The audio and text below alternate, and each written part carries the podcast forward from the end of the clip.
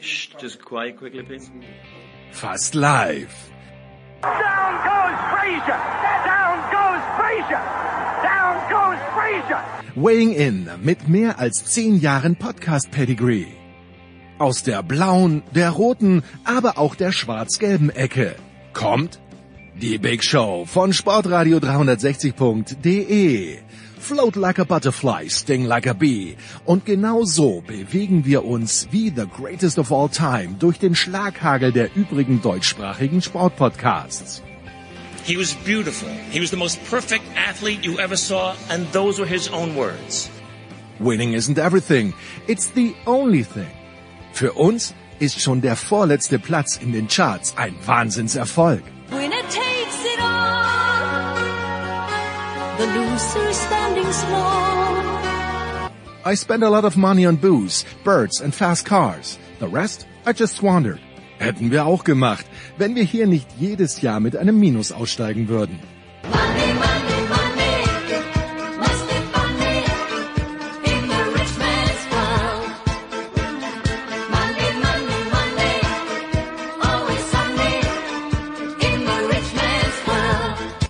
Die Big Show von Sportradio 360. Fast live aus dem Münchner Hasenbergel und der Welt. Jetzt.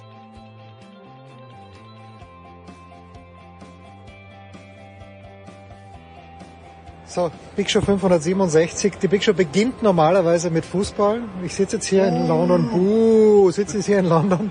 Zu meiner Linken der fantastische Moritz Lang von Sky, zu meiner Rechten der fantastische Sebastian Kaiser von der Bild-Zeitung. Heute geht die Frauenfußball-Europameisterschaft los. Sollten wir nicht, äh, Moritz, hier ausführlich jetzt dieses Auftaktspiel, ich weiß gar nicht, wer spielt, ich glaube Großbritannien gegen Österreich, glaube ich. Auf jeden Fall auch. Das Doofe ist, ich kann nicht drüber sprechen. Könnte ich, würde ich es wahnsinnig gerne tun, aber äh, da bin ich unqualifiziert. Sebastian sagt, nächstes Thema, wir müssen beginnen. Was haben wir jetzt da gerade gesehen, Sebastian? Ich dachte im zweiten Satz, spätestens, ich dachte, wenn Nadal den zweiten Satz verliert gegen Taylor Fritz, dann gibt er auf. Wird's eng, ja. Dann wird's eng. Also äh, es war deutlich zu sehen.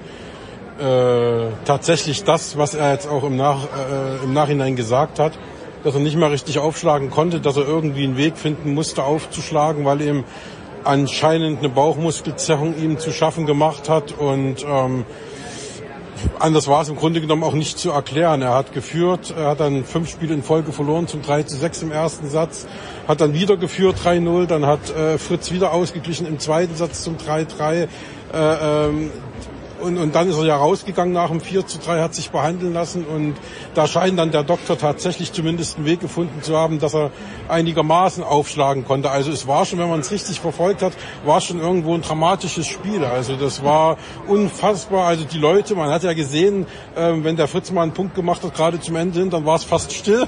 Und wenn Nadal einen Punkt gemacht hat, dann sind die hier aufgesprungen wie vor 10, 11 Tagen bei äh, Serena Williams. Äh, das, man, man, man, also, das hat er sich halt verdient über diese vielen Jahre und das war schon ein richtiges für die Zuschauer Herzschlagding, dann noch in den Tiebreak und äh, Wahnsinn, also richtig tolles Ding und mega emotional, weil, weil man jetzt eben noch nicht weiß, kann er zum Halbfinale antreten gegen Kyrgios, also sind wir mal gespannt und hoffen echt für das Tennis das Beste.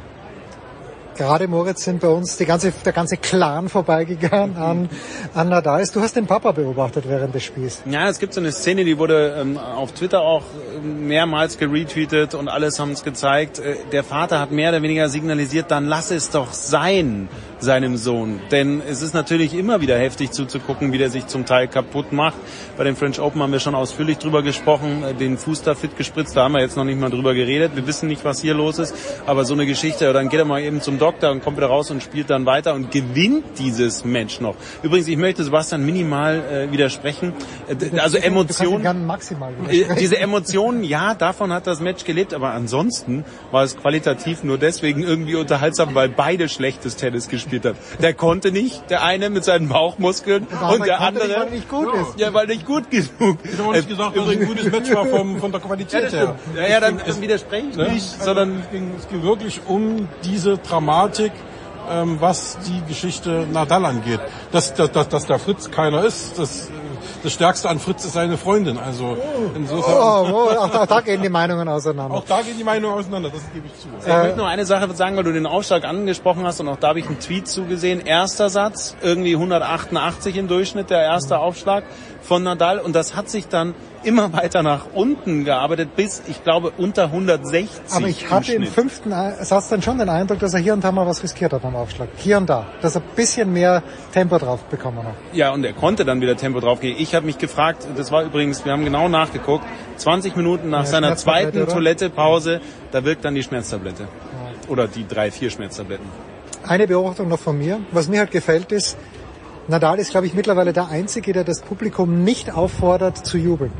Regt euch das auch so maßlos auf, dass, dass dieses Einfordern, wenn das Publikum jubeln möchte, hier sind nur Tennisfans im Publikum, dann jubeln die schon an der richtigen Stelle. Und Nadal feuert sich selbst an, aber der braucht dieses kommt, jubelt für mich nicht.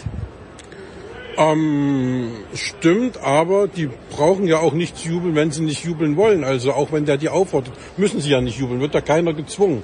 Ne? Also insofern, also wenn das jemand macht wie Jule Niemeyer, das war halt gestern bei Jule nochmal so ein Ding, das Publikum anzustacheln, nochmal so ein letztes Mittel im letzten Satz, kurz vor Ende, beim 5-5, da nochmal zu sagen, kommt Leute, wir brauchen oder ich brauche eure Stimme, äh, eure Stimmung, eure Unterstützung jetzt.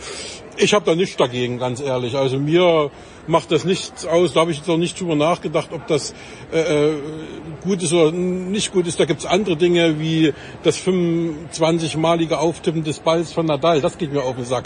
Aber nicht, wenn jetzt jemand da das Publikum auffordert äh, zu jubeln. Das ist mir egal. Das können sie meinetwegen machen. Ich habe einen erhobenen Zeigefinger gesehen. Ja, zumal, äh, Jens, dein Vergleich hinkt natürlich. Nadal muss niemanden auffordern zu jubeln, weil da drehen halt alle durch. Und äh, deswegen Jule Niemeyer ist ein super Vergleich. Der Court 1 war nicht ganz da für das, was wir da erlebt haben in dem Viertelfinale der beiden Deutschen. Und da darf die auch mal sagen, hier, ich brauche eure Unterstützung, tut mir gerade gut. Oh, ich sehe das eigentlich ganz gerne. Hauptsache es wird lauter und da habe ich jetzt noch nicht so viel dagegen. Machen wir gleich den Switch zu den Frauen. Äh, Klaus Bellstedt, na Moment, wir, nein, wir, wir machen noch nicht den Switch zu den Frauen. Wir hören mal Klaus Bellstedt, mit dem ich vorhin gesprochen habe, als noch nicht klar war, dass Nadal ins Halbfinale kommt. Er hat hauptsächlich über Nick Kyrgios gesprochen. Show 567. Wir teilen uns also weiterhin auf hier äh, vor dem Center Court jetzt mit Klaus Bellstedt, der ein war es ein rührendes Stück? Ich bin kein Spiegelabonnent, aber war es ein rührendes Stück, das du über Nick Kyrgios verfasst hast? Ja, es war, es war so. Äh, hallo erstmal, lieber Jens und Servus. Ähm, ja, wir haben uns lange überlegt, wie wir das Thema anpacken ähm, und haben uns dann dazu entschieden, ein bisschen gegen den Strich zu bürsten und ihn, du kannst ihn nicht aus dem Bad Boy Image entlassen, das hat er. Er hat das Skandalöse, aber wir haben versucht, oder ich habe dann versucht in dem Stück ähm, vor allem mal sein spielerisches Repertoire aufzuzeigen, dass er immens ist, dass das dass, äh, sehr besonders ist. Der Stil ist, ist einzigartig, finde ich. Ähm, und ähm, ja, also wir haben es sportlich probiert, wir haben aber auch probiert herauszustellen, die Bedeutung, die er hat für das vielleicht etwas in die Jahre gekommene oder den etwas in die Jahre gekommenen Entertainment-Faktor des Herrentennis. Das Damen-Tennis müssen wir jetzt nicht sprechen, aber jetzt sind wir aber beim Herrentennis. Ähm, und da bietet er sich als Figur wunderbar an. Also Ihnen mal richtig zu erzählen, es war ein sehr langes Stück, äh, vielleicht hat es der eine oder andere oder die eine oder andere bei euch auch gelesen, ähm, ähm, 8.000, 9.000 Zeichen, das ist eigentlich ein Heftstück Länge. Aber ich habe dann auch gesagt, Jungs in der Redaktion, ich krieg den nicht kürzer erzählt. Ja, ja. Und er hat ja selbst gesagt, und ich stimme zu, dass er eine der wichtigsten Personen im Tennis. Das stimmt einfach, ja. Egal, ob man ihn mag oder nicht, aber man schaltet den Fernseher ein, man geht auf den Platz, wenn er spielt, da kommen die Leute. Und das ist ja in Ordnung. Ja, total. Und äh, die Beobachtungen hier, die habe ich damit einfließen lassen, ähm, die sprechen auch dafür. Also äh, drüben hier im Arangi Pub, im Trainings, äh, auf dem Trainingsgelände habe ich ihn jetzt zwei, drei Tage beobachtet. Und es ist wirklich jeder, der vorbeigeht, zückt das Handy, schaut hin. Klar, das Netflix-Team ist um ihn herum. Es gibt ja diese sagenumwobene Dokumentation, die bald entstehen soll, in, ähm, in dessen in, äh, Vordergrund er ja auch stehen wird, zusammen mit Tsitsipas und Berrettini, soweit ich weiß. Ähm, aber selbst Muratoglu geht vorbei mit Halep, guckt einmal runter, die beiden begrüßen sich. Djokovic kommt vorbei, eine herrliche Begegnung. Kyrgios sagt zu ihm, das darf ich kurz noch erzählen, Jens. Und bist du froh, dass du hier reingekommen bist in London? Und Djokovic lacht nur und sagt, ja, ich, ich, ich, ich gebe es dir im Finale zurück und sowas. Also er ist auch beliebt. Er ist beliebt im Spielerkreis. Das wissen viele gar nicht. Das ist, das ist anders als Tsitsipas, der ja ein Einzelgänger ist, der, der, der ein bisschen Autist ist und so weiter. Nee, ist die große Nummer.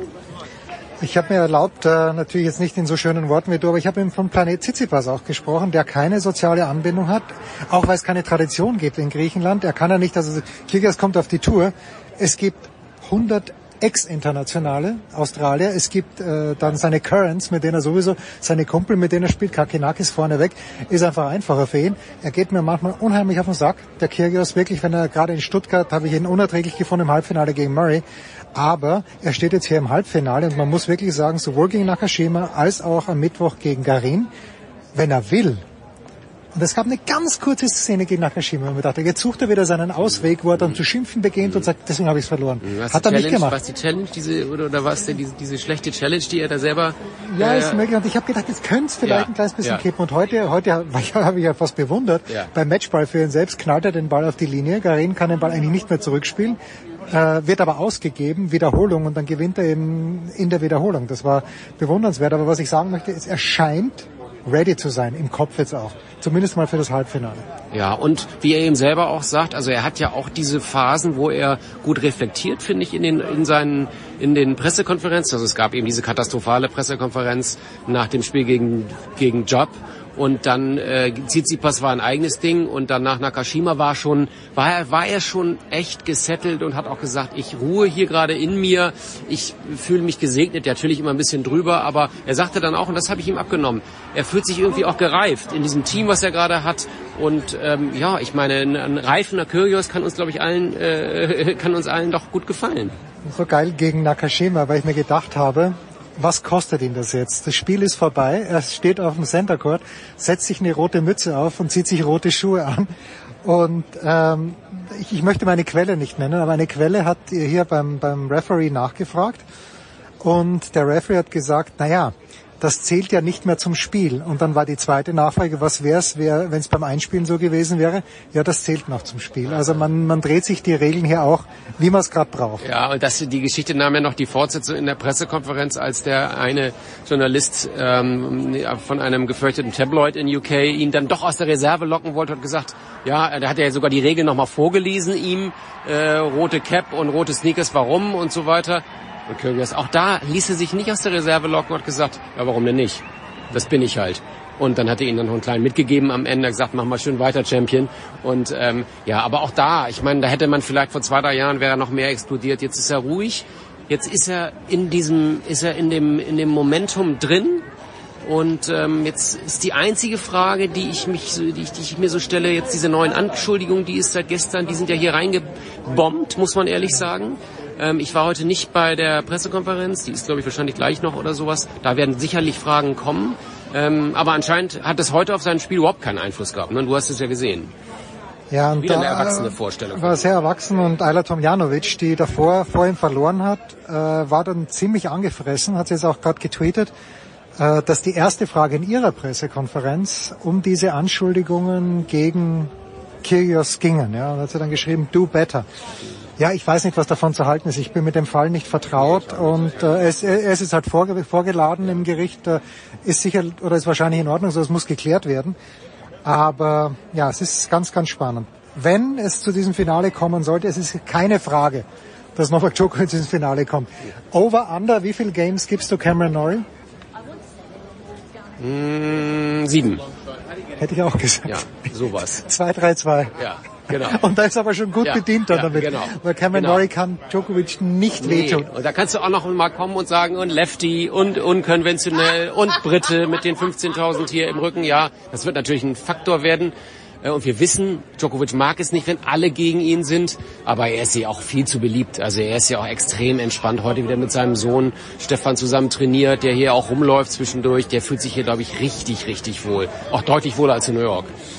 Absolut. In New York wird er vielleicht gar nicht spielen können. Vielleicht sehen wir uns in New York, aber Ja. er wird vielleicht nicht spielen können. Aber sollte es wirklich zu diesem Finale kommen. Ja. Kyrgios hat eine 2-0-Bilanz gegen Djokovic.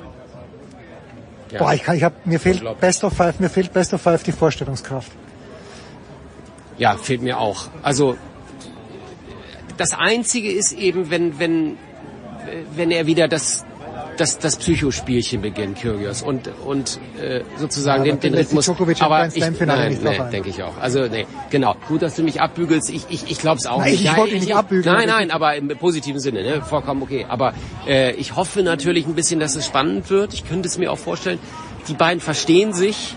Das ist auch schon mal sozusagen, äh, vielleicht ist das sogar ein Faktor, dass, der gegen Kyrgios in diesem Finale spricht. Weil wenn es Nadal wäre, und Oh die ja. beiden gegeneinander spielen würden, dann würde ich wirklich glauben, äh, der, der Kyrgios hätte, hätte äh, eine, eine Chance. Aber ich glaube auch. Also das läuft hier alles auf, auf, auf Djokovic hinaus. Das war wieder nur ein Wort noch zu Djokovic. Die Art und Weise, wie es ihm komplett wurscht war, dass er die ersten zwei Sätze gegen Sinner verloren hat, geht in die Kabine, kommt zurück und Sinner sieht überhaupt kein Licht mehr. Das ist schon unfassbar beeindruckend. Ja. Übrigens zur Stunde oder spielt ja noch Nadal und ich will äh, mich jetzt selbst nochmal ähm, äh, äh, äh, korrigieren. Es gibt ja immer noch die Chance auf Kyrgios gegen Ja, ja, Nadal im. Halbfinale. Ja, also ich sprach eben vom Finale, es geht ja gar nicht, aber Halbfinale geht auch. Das wäre schon natürlich nochmal ein dickes Brett. Überragend.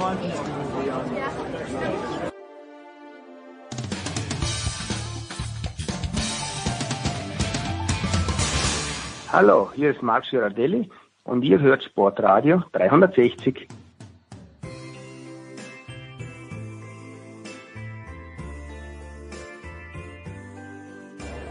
So, es geht weiter in der Big Show 567 mit Sebastian Kaiser und mit Moritz Lang. Ja, die Frauen.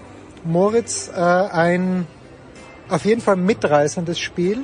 Was hast du mitgenommen aus diesem Viertelfinale, aus dem deutschen Viertelfinale zwischen Julie Niemeyer und Tatjana Maria?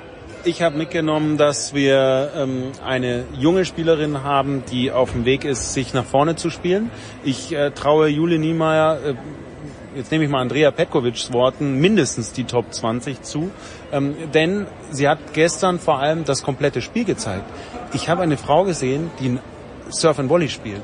Und das gibt es sonst nicht. Gut, Ons Jabeur ja, wobei ich da fast glaube, mit etwas Arbeit ist Jule Niemeyer sogar noch stabiler in der Geschichte, weil noch ruhiger, noch äh, gelassener in all ihren Aktionen. Sie hat sich nicht nur horizontal gut bewegt, sondern vertikal. Ähm, Tade Niemeyer, äh, Tade Maria hat sie ja auch immer wieder vor ins Netz gelockt und das hat sie da vorne so gut gemacht. Also sie war nicht lost. Ja, es gab diese Doppelfehler, würde ich jetzt nicht größer machen, als es ist, weil äh, nochmal, die spielt zum ersten Mal in Wimbledon überhaupt erst zweiten Grand Slam. Deswegen, äh, die hat ein tolles Turnier geboten und das hat mich wahnsinnig gefreut, vor allem auch im Match gegen Tatjana Maria. Naja, und dass ich mich für die unendlich freue, dass sie im Halbfinale steht gegen Ons Jabeur, ist ohnehin klar. Wir haben sie hier begleitet, wie sie mit den Töchtern auf die Anlage kommt. Es ist einfach eine tolle Geschichte und vor allem, ich weiß nicht, wie es euch geht, alle Journalisten hier auf der Anlage sprechen mich die ganze Zeit darauf an. Sag mal, ist die echt erst 15 Monate jung, die kleine Tochter und und und. Egal ob die Journalisten aus Amerika kommen, England etc., Frankreich, die freuen sich alle mit Tatjana Maria. Ich bin inkognito als Österreicher hier, hab damit nicht, deswegen spricht mich keiner an. Sebastian ist doch eigentlich wirklich, äh, ja, was ist die bessere Geschichte für euch? Naja, die bessere Geschichte ist natürlich schon die zweifache Mutter, die jetzt allen zeigt, gerade in diesen Tagen, äh, wo ja nun viel über Frauenrechte und so diskutiert wird, die zeigt, dass es trotzdem geht und dass man auch als berufstätige Frau mit zwei Kindern es irgendwie packt, äh, erfolgreich in dem zu sein, was man am besten kann. Das ist bei Tatjana Maria nun mal offensichtlich das Tennisspielen. Ähm, nichtsdestotrotz bin ich der Meinung, wenn äh, Jule Niemeyer das abgerufen hätte, was sie über weite Strecken im Turnier gemacht hätte, zum Beispiel gegen ähm? Annette Ja, Konterfeit. Konterweit äh, Annette Konterfeit. hat keinen guten Tag erwischt gehabt, die Konterweit. Aber Ja, trotzdem. aber, aber trotzdem war es ein überragendes Spiel. Und da fand ich eben, dass sie eben auch äh, in der äh, Runde danach noch kompletter gespielt hat als gestern. Da kam nicht nur der Aufschlag, da kam die Vorhand und da kam aus allen möglichen Lagen du der Lob. gegen, gegen Heather Watson. Gegen. Heather Watson ja. dann, da kam der Lob aus allen möglichen Lagen. Den hat sie zum Beispiel die Runde davor gegen äh, Konterfeit auch noch nicht gespielt. Also äh, da ist sie schon sehr variabel und hat, ein tolle, hat, hat tolle Matches gezeigt. Und ich bin der Meinung, die beiden Matches, äh, die Qualität davon gegen äh, Tatjana Maria, da hat Tatjana Maria keine Chance. Also und das wäre, glaube ich, fürs jetzt unabhängig von der Geschichte, die ist natürlich bei ihr besser, weil es da natürlich eine Unmenge zu erzählen gibt mit Familie, mit Ehemann, der schon die kleine Tochter trainiert und äh, die Verbindung zu den Williams Sisters und Schlag mich tot. Also da gibt so viel und da kannst du ein Buch alleine über Tatjana Maria schreiben. Aber für das deutsche Tennis wäre, glaube ich, wichtiger und besser gewesen, dass Juli Niemeyer gewinnt, weil dann hättest du die Aufbruchstimmung gehabt zumindest und hättest sagen können, jetzt haben wir eine 22-Jährige. Was ist denn jetzt passiert? Kerber 34, Petkovic 34, bisher die Aushängeschilder. Und jetzt haben wir mal, wenn die beiden nicht da sind, ein Aushängeschild natürlich fürs deutsche Tennis ist ja trotzdem gute Werbung, aber dieses Aushängeschild ist auch 34. So, also die Wirkung fürs deutsche Tennis wäre, glaube ich, nachhaltiger und größer gewesen, wenn Juli Niemeyer mit 22 jetzt so ein Ding packt, hätte er sagen können, wow, jetzt können wir, und dann bin ich voll bei Moritz, was er sagt. Sie wird weiterkommen, sie wird Top 20, 100 pro erreichen, bin ich mir ganz sicher, wenn sie verletzungsfrei bleibt und wird eben tatsächlich auch äh, noch öfters im Viertelfinale und auch im Halbfinale und was weiß ich was spielen, wenn die es schaffen, in Regensburg diese Stärken, die sie hat, äh, zu festigen und auszubauen. Sie braucht vielleicht sogar bei den Frauen zurzeit äh, sowieso nicht. Sie braucht gar nicht mehr Stärken, aber die drei Dinger, wenn sie die richtig gut ausbaut und konstant gut spielt, dann ist die eine echte Waffe und wird echt im Frauentennis was zu sagen haben. Ja, mich hat gestern jemand gefragt während dieses Viertelfinals, was ist denn fürs deutsche Tennis besser? Und äh, ich habe gemeint, ja, äh, Juli Niemeyer hat die bessere Chance, dieses Turnier zu gewinnen.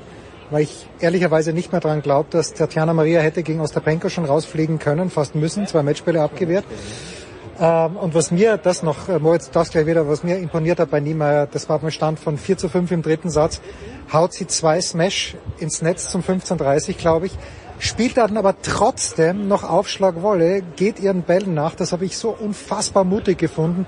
War fantastisch. Also ich bin, bin äh, von der spielerischen Analyse ganz, ganz bei dir, Sebastian.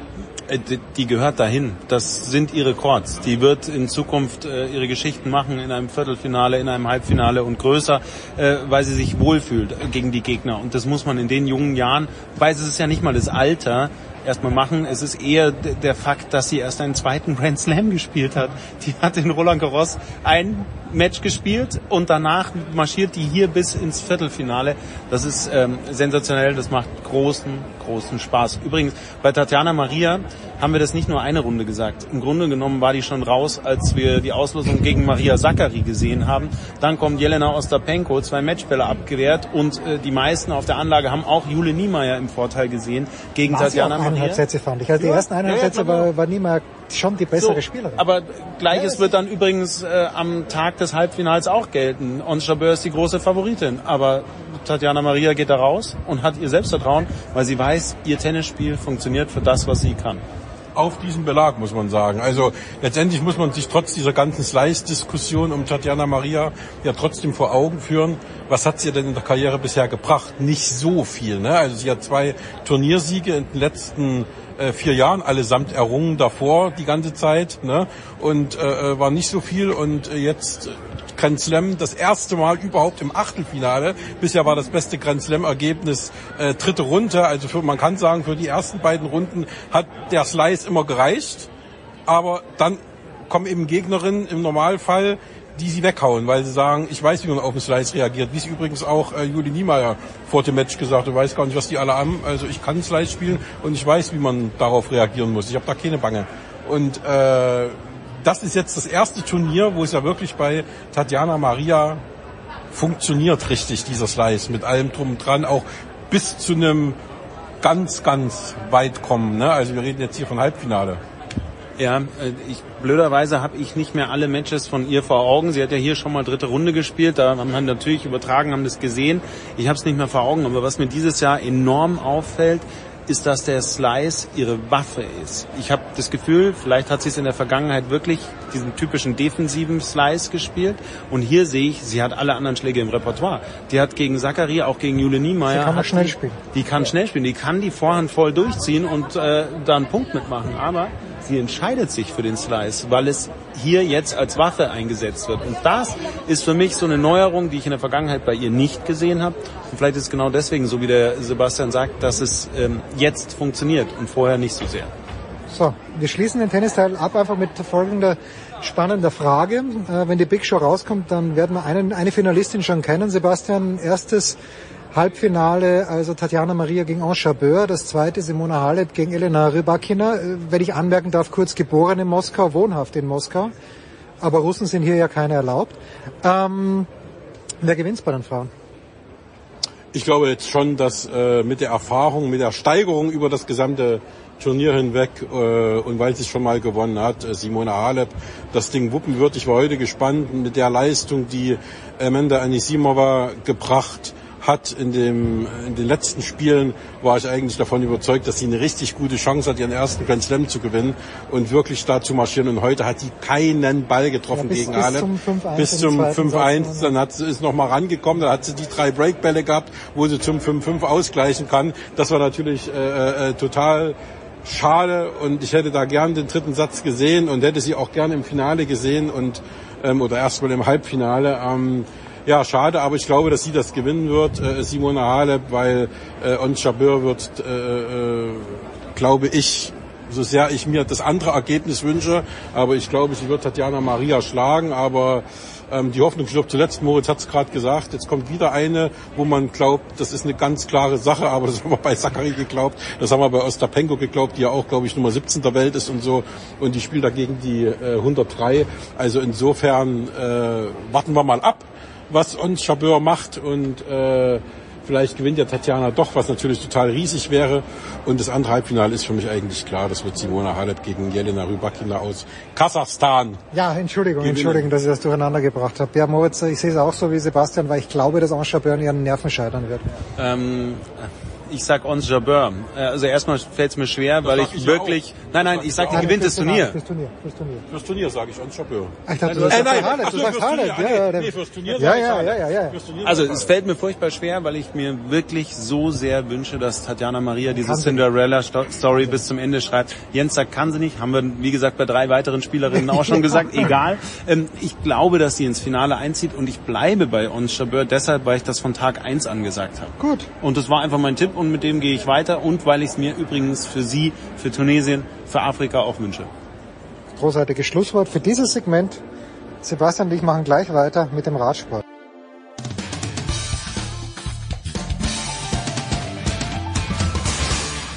Hier ist Nils Giffey und ihr hört Sportradio 360.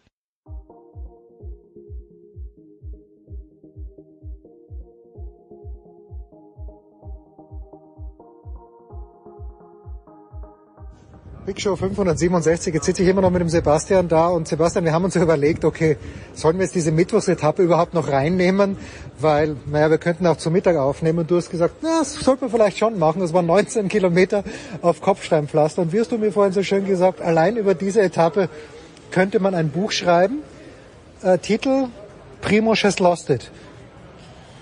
Naja, es ist im Grunde genommen das passiert, äh, was man vorher schon vermutet hat. Und man kann auf dieser Etappe zwar die Tour nicht gewinnen, aber man kann sie verlieren. Und äh, das war klar, dass das heute passieren kann. Selbst der Streckenchef, der sich diese Tour oder diese Etappe auch ausgedacht hat, selbst der hat gesagt, es gibt viele Kapitäne, die vor dieser Etappe Angst haben. Und äh, es gibt viel Kritik an der Strecke. Äh, von, von, von Fahrern, die gesagt haben, wer äh, Kopfsteinpflaster will, das ist so ein Lotteriespiel, da kann sich bei Paris-Roubaix austoben. Da muss man nicht diese Streckenteile noch mit in eine Tour de France-Etappe nehmen und so weiter. Also da gibt's, gab's riesige Diskussionen davor. Und dann ist nun aus Sicht der Tour de France äh, äh, leider das passiert, äh, was nun heute passiert ist. Primoz Roglic, einer der Favoriten, ähm, ist gestürzt, ähm, hat nicht auf dem Kopfsteinpflaster, muss man dazu sagen, sondern vorher schon, weil das Rennen natürlich auch über enge Straßengefühle sehr hektisch war. Und dabei hat er sich dann auch noch die Schulter ausgekugelt, wo er sich dann äh, von dem Zuschauer einen Stuhl geschnappt hat, hat sich auf den gesetzt und äh, wusste, wie der Griff geht, dass er sich die Schulter selbst wieder einrenkt, was er auch gemacht hat. Man kann sich Auch- das gar nicht, Wahnsinn, man Wahnsinn. kann es sich nicht vorstellen, über was für Schmerzen die äh, äh, hinweggehen und sich selber die auch zufügen, um weiter an dieser legendären Tour teilnehmen zu können. Ja, und dann fuhr ihn fast noch ein Teamfahrzeug um, das links raus geschert ist äh, aus der Kolonne, wo er gerade am Überholen war, um wieder ins Feld reinzufahren erstmal.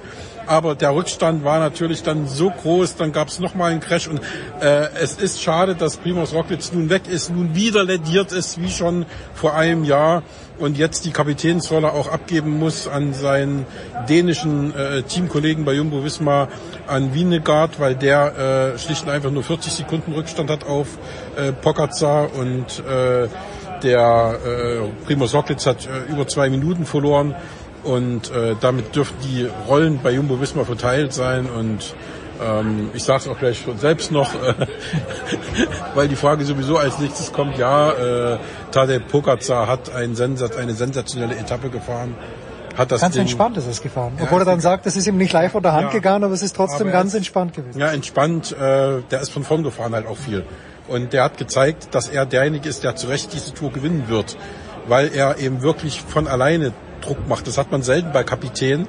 Und wenn dann erst in den Bergen, wenn es wirklich hochgeht, wenn dann der letzte Helfer wegfällt und dann Kapitän gegen Kapitän fährt. Aber der macht hier auf so einer Etappe, auf einer hügeligen Etappe, fängt der schon an, von vorn zu fahren und die Leute auseinanderzuziehen und wirklich zu gucken, dass er da schon Sekunden gut macht. Und das ist ein überragendes Rennen von ihm gewesen und alle Achtung. Ja, also nur, mich hat's ja vor zwei Wochen hingelegt mit dem Fahrrad und ich habe geblutet wie ein Schwein und bin nach Hause gefahren und habe versucht, mir das T-Shirt auszuziehen und habe mir, à la Primus Roglic, beim Ausziehen des T-Shirts ist die Schulter ganz kurz herausgehüpft und das war ganz, ganz wenig, nur sofort wieder reingegangen. Aber weil du sagst, Sebastian, diese Schmerzen, äh, also ich habe noch nie eine richtige Schulterluxation gehabt, aber mir hat schon gereicht, dass ich gemerkt habe, hoppla, zum Glück ist gleich wieder reingekommen. Unfassbar. In Gelb aber. In Gelb ist immer noch Wout van Aert, der es auch nicht einfach gehabt hat heute. Nee, Wout van Aert ist auch gestürzt. Und zwar ähm, Relativ zu Beginn, glaube ich. relativ, was heißt na, zu Beginn nicht, waren schon ein paar Kilometer gefahren. Aber da hat sie ihn auch umgehauen. Ich glaube sogar, ähm, Wout van Aert war auch, glaube ich, sogar derjenige, der an, das war nicht Rocklitz mit dem Auto, das war dann, glaube ich, Wout van Aert äh, mit dem Auto, den es dann auch nochmal erwischt hat. Also äh, auch den, der musste auch federn lassen, hat auch das äh, gelbe Trikot gerade noch so verteidigen können. Ich glaube um 13 Sekunden. Also der ist dann wieder ins, ins Feld zurückgekommen und hat dann auch dort äh, wieder äh, Anschluss gefunden und ähm, ja, aber die Gruppe dann vorn war schon weg, wo dann der Etappensieger hervorging und der dritte der heutige Etappe, äh, der heutigen Etappe Paules, der war nah am gelben Trikot dran, aber letztendlich hat's noch äh, äh, Wout van Aert äh, gewonnen oder, oder verteidigt, besser gesagt. Ist, glaube ich, das einzige Positive am heutigen Tag für Jumbo Visma, die diese verdammt starke Mannschaft am Start haben und dann stürzt der Rocklitz, dann ist der Wout van Aert äh, im Sturz verwickelt und äh, Wingegaard zum Glück äh, so davongekommen, aber hat eben dann vorne praktisch viel alleine machen müssen, viel auch seinem Kapitän, also Primoz Rocklitz, helfen müssen. Aber wie gesagt, das ist jetzt, glaube ich, vorbei. Ich glaube, er ist jetzt derjenige, auf den Jumbo Visma setzen wird. Sportskamerad Vlasov, den wir vergangene Woche in einer Pressekonferenz gesehen haben. Ich weiß nicht, ob wir darüber schon gesprochen haben. Aber Vlasov ist, glaube ich, mit der ähm, äh, Van Art Gruppe ins Ziel gekommen, oder?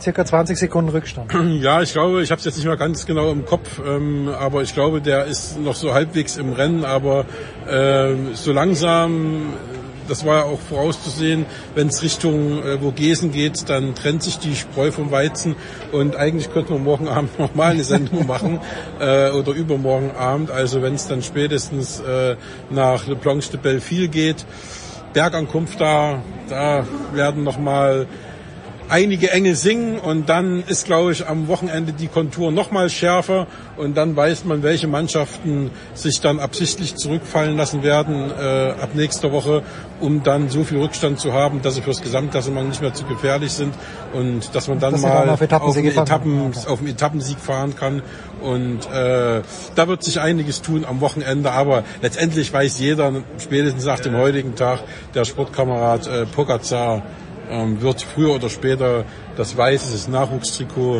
und das gelbe Führungstrikot tauschen. Jetzt haben wir letzte Woche schon gesprochen, du sagst, die eine Etappe in Dänemark war umstritten, wo sie über diese ewig lange Brücke gefahren sind. Die heutige Etappe war umstritten. Wa- Warum macht man das? Ja, ist das wie beim Skifahren, dass man sagt, die Streif, da müssen wir jetzt doch unbedingt ein paar Eisstufen reintun, damit es noch schwieriger wird? Da reicht, ist die Tour per se nicht spektakulär genug. Das sehen anscheinend die Tourmacher so. Also sie wollen äh, immer mehr äh, ähm, Spektakel haben. Das haben sie jetzt auch bekommen. Die Gratwanderung ist natürlich immer um welchen Preis. Und die Fahrer sehen natürlich, dass der Preis schwierig ist, wenn es um die Gesundheit geht, wenn man äh, schlicht und einfach nicht weiß, ob man durch die engen Gassen kommt, um die 90-Grad-Kurven wenige hundert Meter vorm Ziel bei einer Sprintankunft oder ob da eben wirklich noch eine äh, steile Abfahrt acht Kilometer vorm Ziel sein muss. Das sind so Geschichten, ähm, da ist schon einiges getan worden, aber das Dumme ist, die Tour lässt sich immer wieder andere Schikanen einfallen. Also sie sagen, okay, wir flexen die Kreisverkehre ab, so dass man dann nicht mehr rumfahren muss kurz vom Ziel oder machen die Speedbumps raus oder äh, machen die Gitter sicherer, dass es eben nicht mehr Gitter sind, die so leicht zu leicht umfallen, machen sie vielleicht auch ein bisschen höher, dass man nicht über das Gitter drüber fällt, aber im, im Gegenzug wird eben dann kilometerlang an der an, an, an, der- an der äh, Kanalküste lang gefahren oder in Dänemark äh, gefahren, wo man dann äh, äh, schon irgendwelche äh, Startorte schon mal weiß es gar nicht wann, das war in Dänemark jedenfalls, aber irgendwann gab es mal einen Start äh, irgendwo, da musste man so lange neutralisieren, äh, weil es zu windanfällig war. Und jetzt ist man aber bei vollem Wind Wettkampf gefahren und dann noch auf den letzten 18 Kilometern über den großen Belt. Also äh, wenn da irgendwie der Wind da ist an dem Tag, was man ja bei der Planung der Strecke logischerweise noch nicht weiß ein Jahr vorher, ähm, dann passiert da auch schon einiges. Also da sind, glaube ich, alle ganz gut weggekommen. Man kann froh sein, dass da nicht mehr passiert ist. Ja, aber andererseits ist natürlich ein Radrennen, da gehören Berge dazu, da gehören Flachetappen dazu und da gehört vielleicht auch mal eine Kopfsteinpflasterpassage dazu. Also da weiß ich, da habe ich mir auch nicht so ein richtiges Urteil gebildet. Da weiß ich auch nicht, ob das sein muss oder ob man sagt, okay, wir fahren halt ohne Kopfsteinpflaster, weil das eben wirklich zu viel dem Zufall geschuldet ist, was da passiert, ob man da einen Platten hat oder nicht. Also schwierige Frage. Neuerdings gehören auch 18 Kilometer lange Brücken dazu. Ja, Sebastian, I let you go on this one. Du hast ein bisschen recherchiert für die Bild und zwar äh, von vor 25 Jahren. Es ging, glaube ich, darum, die Teamkollegen von Jan Ulrich, als der damals gewonnen hat, 1997, äh, ich weiß nicht, zu finden, zu befragen. Wie weit bist du gekommen? Ich bin da gar nicht weit gekommen, weil äh, die Geschichte dann schon die Sportbild gemacht hat und wir die dann dankenswerterweise nur übernehmen brauchten. Ähm, War Klöden damals schon im Team? Nee, da war Andreas Klöden noch nicht im Team. Ah, okay. Von den Deutschen waren damals im Team neben Jan Ulrich Erik Zabel, Christian Henn, Jens Heppner, ähm, wie bitte? Bölz? Udo Bölz war mit, da- mit, mit dabei, Quäl dich du Sau, der berühmte Spruch von 1997. Und äh, ja, das war schon äh, eine interessante Mannschaft. Bjarne Ries, der eigentlich als Kapitän in die Tour gegangen ist damals.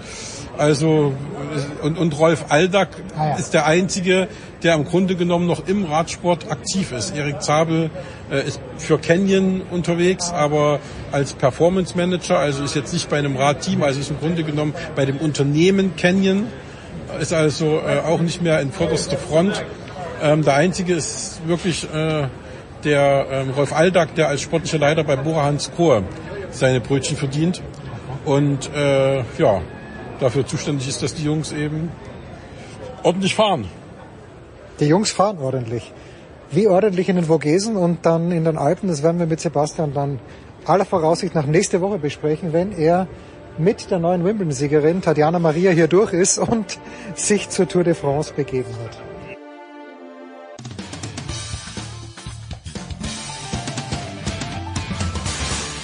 Hallo zusammen, hier ist Alfred Gislason, Bundestrainer Handball und ihr hört Sportradio 360.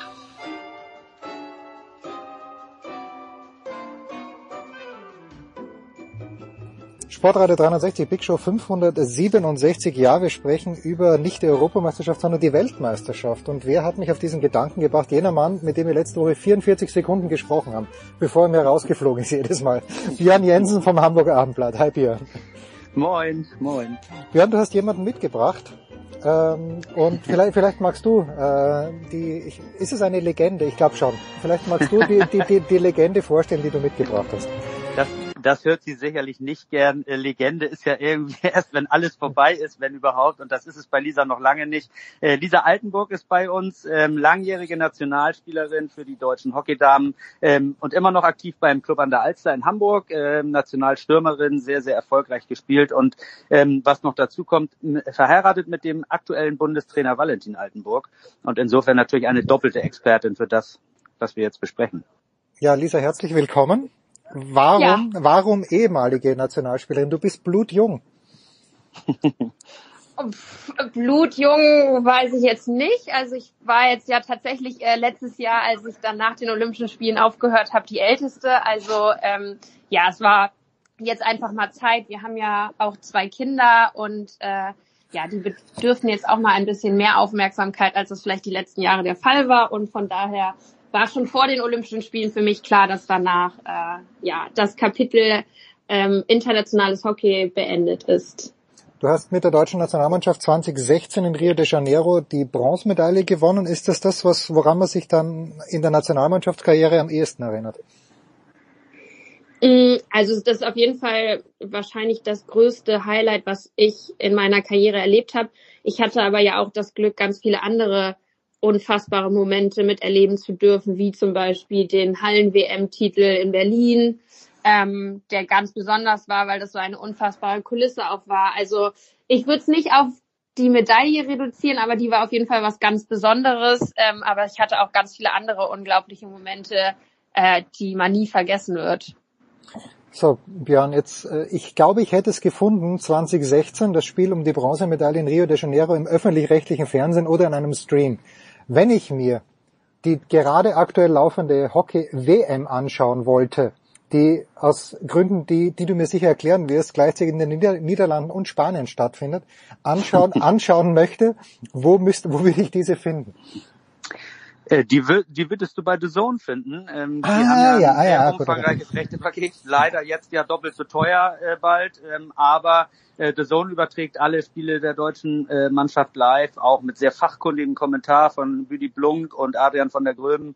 Ähm, also da äh, findet man das und wird sehr, sehr gut bedient. Okay, immerhin. So, die deutsche Nationalmannschaft, äh, Lisa, ist gestartet mit einem Sieg gegen Chile, dann gab es die Niederlage gegen die Niederlande. Wir nehmen am Mittwoch auf, heute geht's gegen Irland. Ja, wie, wie fällt dein, äh, dein Fazit nach den ersten beiden Spielen aus? Ähm, ich finde, die Mädels haben das richtig gut gemacht. Also ähm, das Ergebnis gegen Holland klingt zwar irgendwie sehr deutlich, ähm, aber es war ja nicht so, dass die Mädels gar keine Chance hatten. Also das Chile-Spiel fand ich sehr, äh, also habe ich mir von Anfang an gedacht, dass es ein enges Spiel wird, weil äh, Chile ist unangenehm zu spielen und ich finde, das haben die wahnsinnig gut gelöst, viele äh, Chancen kreiert und da auch tatsächlich sehr gut äh, dann auch getroffen. Ähm, und gegen Holland, ja, gegen die darfst du einfach nicht keine leichten Fehler defensiv machen. Das ist dann, glaube ich, zweimal der Fall gewesen. Ähm, und ja, wenn du gegen die in Rückstand gerätst, rennst du natürlich immer so ein bisschen, ja, dem möglichen Sieg oder Unentschieden hinterher. Aber ich finde, da waren richtig viele gute Sachen dabei, auf denen sich aufbauen lässt. Also ich finde, es war ein sehr guter Start ins Turnier. Jörg, deine, ah, Björn, deine Einschätzung? Ja, die deckt sich eigentlich mit dem, was Lisa gesagt hat. Man muss Holland, finde ich, wirklich immer so ein bisschen aus der Rechnung rausnehmen, weil die einfach, wenn man sieht, die sind amtierender Welt-, Europameister und Olympiasieger, die sind einfach eine Klasse über allen anderen. Ähm, Das wird sich wahrscheinlich auch bei dieser WM wieder, wieder bewahrheiten. Und ähm, ich finde, diese Spiele muss man immer so ein bisschen rausrechnen, weil man man redet immer so viel darüber, wie nah ist Deutschland jetzt eigentlich wirklich an Holland dran das ist gar nicht so entscheidend, sondern man muss eben jetzt gucken, dass man die Ziele, die sich die Mannschaft gesteckt hat, erreicht. Und da sind solche Spiele gegen Irland und dann die kommenden K.O.-Spiele viel, viel entscheidender. Und wenn man Holland dann vielleicht zum Ende nochmal wieder trifft, äh, wenn es dann in Spanien äh, gespielt wird, dann könnte das auch ganz interessant werden, wie Deutschland gegen Holland spielt, wenn Holland keine 10.000 Fans im Rücken hat, wie beim Gruppenspiel. Ja, aber Björn, was ist der Anspruch der deutschen Hockeynationalmannschaft? Meine Tochter spielt ja auch Hockey und da, dazu kommen wir dann gleich, weil ich diesen, ist schon eine kritische Frage auch habe an die Lisa. Ich habe mehrere kritische Fragen. Aber äh, wa- was ist der Anspruch der deutschen Hockeynationalmannschaft vor dieser Weltmeisterschaft? Ist es eine Medaille? Also der selbstformulierte Anspruch ist, äh, so viele K.O.-Spiele wie möglich zu gewinnen. Ähm, ich würde auch sagen, von einer Medaille zu sprechen als Zielsetzung sollte man als deutsche äh, Hockeynationalmannschaft eine Medaille schon immer haben. Ähm, aber sie sind Weltranglisten Sechster, das heißt unter die besten vier zu kommen, äh, dürfte man dann schon als Erfolg werten. Und das finde ich aber sollte auf jeden Fall auch der Anspruch sein. Gibt es diesen Mythos der Turniermannschaft, den die deutsche Fußballnationalmannschaft der Männer ja gerne hat? Lisa, gibt's denn auch im Hockey? Also hast, hast du Turniere erlebt, wo ihr vielleicht nicht gut reingekommen seid, irgendwo einen Sieg rausgewirkt habt mit 2 zu 1, mit einer kurzen Ecke in der, in der vorletzten Minute und dann lief's plötzlich. Ähm, also ich würde auf jeden Fall beschreiben, dass die Olympischen Spiele 2016 so waren. Also wenn ich mir angucke, mit welcher spielerischen Qualität wir nach Tokio gefahren sind und mit welcher wir nach Rio gefahren sind, würde ich sagen, dass wir Tokio tendenziell besser besetzt waren und dass wir Rio aber uns von Spiel zu Spiel gesteigert haben. Also da haben wir ja auch das erste Gruppenspiel gegen China gleich unentschieden gespielt. Dann hatten wir schon ein ziemlich ähm, ja wichtiges Match gleich dann als zweites gegen Neuseeland, was wir auch gewinnen, aber was schon auch immer wahnsinnig eng war. Ähm, oder auch das KO Viertelfinale gegen die USA, die waren bis zu dem Zeitpunkt eigentlich viel besser als wir. Gewinnen wir aber, ich glaube 2-1, bin mir gerade gar nicht so ganz sicher. Also ich glaube schon, dass äh, sich sowas auch entwickeln kann. Und jetzt gerade bei der aktuellen Mannschaft würde ich tatsächlich auch sagen, dadurch, dass der neue Bundestrainer ja auch jetzt noch nicht so wahnsinnig lange im Amt ist ähm, und die Mannschaft sich ja dann auch immer neu finden muss, ist es schon realistisch, dass das jetzt auch passieren kann, dass sie sich von Spiel zu Spiel steigern und dass da auf jeden Fall was Großes drin ist. Ich habe jetzt noch natürlich nicht so, so viel Hockeyspiele gesehen wie Björn und du auch nicht, äh, Lisa, naturgemäß, aber wo, worin liegt der große Unterschied noch zu den Niederländerinnen? Zum Beispiel. Ist, spielen die um eine Nuance schneller? Führen die die Ecken besser aus? Äh, Stehen die in der Abwehr kompakter? Kann man das an irgendwas festmachen? Also ich glaube, den großen Vorteil, den die haben, ist, dass die so in der Konstellation, wie sie jetzt und die letzten Jahre waren, einfach eigentlich schon über Jahre zusammenspielen. Also die sind eingespielt wie, ja, also wie eine Vereinsmannschaft, würde ich schon fast sagen. Äh, ich glaube schon auch, dass die die Breite mehr haben als wir. Also dass die Möglichkeit da, Spielerinnen auszutauschen, die mindestens die gleiche Qualität haben, halt viel höher ist. Ähm, mit Sicherheit haben sie auch eine sehr gute Ecke, wobei ich finde, dass die mal besser war. Ähm, ja, ich weiß nicht, man kann das, ich finde, man kann das nicht so pauschal sagen, aber das, was uns ja in den letzten Jahren irgendwie immer schwer gefallen ist, ist war halt in K.O.-Spielen zu überzeugen. Also wir haben ja gerade in Tokio haben wir eine unfassbare äh, Gruppenrunde gespielt, würde ich behaupten. Und dann äh, war im ja, Viertelfinale K.O.-Spiel dann irgendwie mental vielleicht auch, ähm, hat einfach gar nicht zusammengepasst. Und das irgendwie dann daran festzumachen, dass ähm, ja, wir zu langsam gespielt haben oder so, das, äh, das würde ich nicht unterschreiben. Also ich glaube, es ist eher so das Gesamtpaket und vielleicht auch ein bisschen die mentale Stärke. Björn, äh, step right in. Äh, die, die Niederländerinnen ja. also in der Spitze breiter, wie man so unschön sagt. Naja, ich, wie gesagt, ich würde eigentlich gerne mal wegkommen von diesem Holland-Vergleich, äh, weil, weil natürlich, ja klar, die sind die bestimmte Mannschaft, man will irgendwann an die ran, aber es gibt ja auch noch eine, äh, eine ganze andere äh, Breite an der Spitze. Also ich finde, es sind da echt ein paar Mannschaften dazugekommen, die man auch ähm, immer im Blickfeld haben muss und die man auch erstmal schlagen muss. Ähm, was mir bei den, bei den deutschen Damen über die vergangenen Jahre hinweg immer so ein bisschen gefehlt hat, ähm, das ist diese Überzeugung, dass man es wirklich auch kann. Ähm, die, die, ich, ich finde, es gibt eine große Qualität im, im deutschen Damenhockey, aber es gibt manchmal zu wenig den Glauben daran, die auch umsetzen zu können. Und irgendwie ist es so eine selbsterfüllende Prophezeiung. Man geht gegen Holland aufs Feld und irgendwie glaubt man nicht dran, dass man sie schlagen kann. So wirkt es wenigstens. Und das, das ist, glaube ich, ein ganz wichtiger Punkt, an dem, an dem Valentin ja auch angesetzt hat, äh, das, das irgendwie umzukrempeln, die Mentalität äh, zu verändern, äh, dass man, dass man in jedem Spiel neu an sich glaubt, an seine Stärken glaubt und dann ähm, und dann kann da was was bei rumkommen, gar keine Frage. Auch Holland ist nicht unschlagbar, genau wie Argentinien nicht unschlagbar ist, aber man muss auch dran glauben. Lisa, ist das aber nicht, ist das so eine typisch amerikanische Eigenschaft eigentlich, ja, dass man sagt, okay, ich fahre irgendwo hin, nicht damit ich Dritter werde, sondern damit ich gewinnen kann. Ich, äh, gerade bei Olympischen Spielen habe ich manchmal so bei den Leichtathleten und Leichtathletinnen den Eindruck, okay, die sind jetzt Amis, die fahren hierher, weil die, die olympische Goldmedaille das Wichtigste ist in ihrem Leben. Ähm, ist das, ist das, äh, ich dachte, die Deutschen hätten das auch so ein kleines bisschen. Ja, das ist ja immer so leicht gesagt zu sagen, wir müssen auf den Platz gehen und daran glauben, dass wir gewinnen. Also ich meine, ich war jetzt bei vielen Events, wo es im K.O.-Spiel irgendwie schlecht für uns ausgegangen ist dabei und ich würde nie behaupten, also nie sagen, wir sind auf den Platz gegangen und haben nicht daran geglaubt. Das ist ja was, was im Kopf passiert, was man nicht bewusst steuert. Also das ist ja tatsächlich irgendwie so was Unterbewusstes, was vielleicht ein bisschen mitschwingt. Ähm, und ja, ich weiß nicht, also ich glaube, es ist einfach ich glaube, den Mädels tut es ein, würde es einfach gut tun, wenn jetzt mal der Erfolg auf ihrer Seite ist, weil die arbeiten wahnsinnig hart dafür. Ähm, und ich glaube, natürlich gehört da Mentalität dazu, das unterschreibe ich total. Und ich glaube auch, dass die Überzeugung vielleicht ein bisschen präsenter sein muss oder mehr von außen sichtbar sein muss.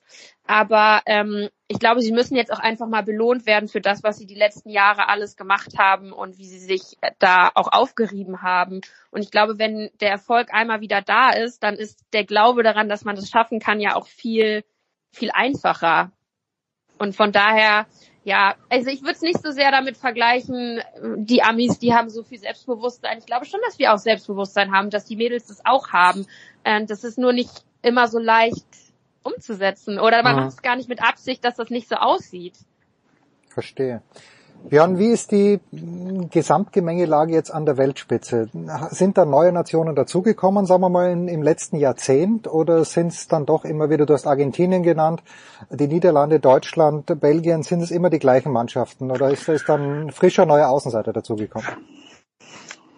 Außenseiter würde ich nicht sagen, aber die Spitze ist dadurch, dass Belgien auch bei den Damen äh, immer stärker wird, äh, äh, sicherlich verbreitert worden. Man muss Australien und Neuseeland äh, einfach nennen. Da, die, die waren jetzt wegen Corona irgendwie drei Jahre überhaupt nicht sichtbar. Jetzt spielen die, jetzt spielen die wieder bei der WM und man sieht, äh, die haben nicht geschlafen, sondern die, äh, die gewinnen da auch ihre Spiele. Ähm, das heißt, es, es, es sind jetzt sechs, sieben Nationen, die, wo, wo ich finde, dass man sagen muss, die sind, die, die kann man alle auf dem Zettel haben. Spanien bei einer Heim äh, Weltmeisterschaft sicherlich auch nicht zu unterschätzen.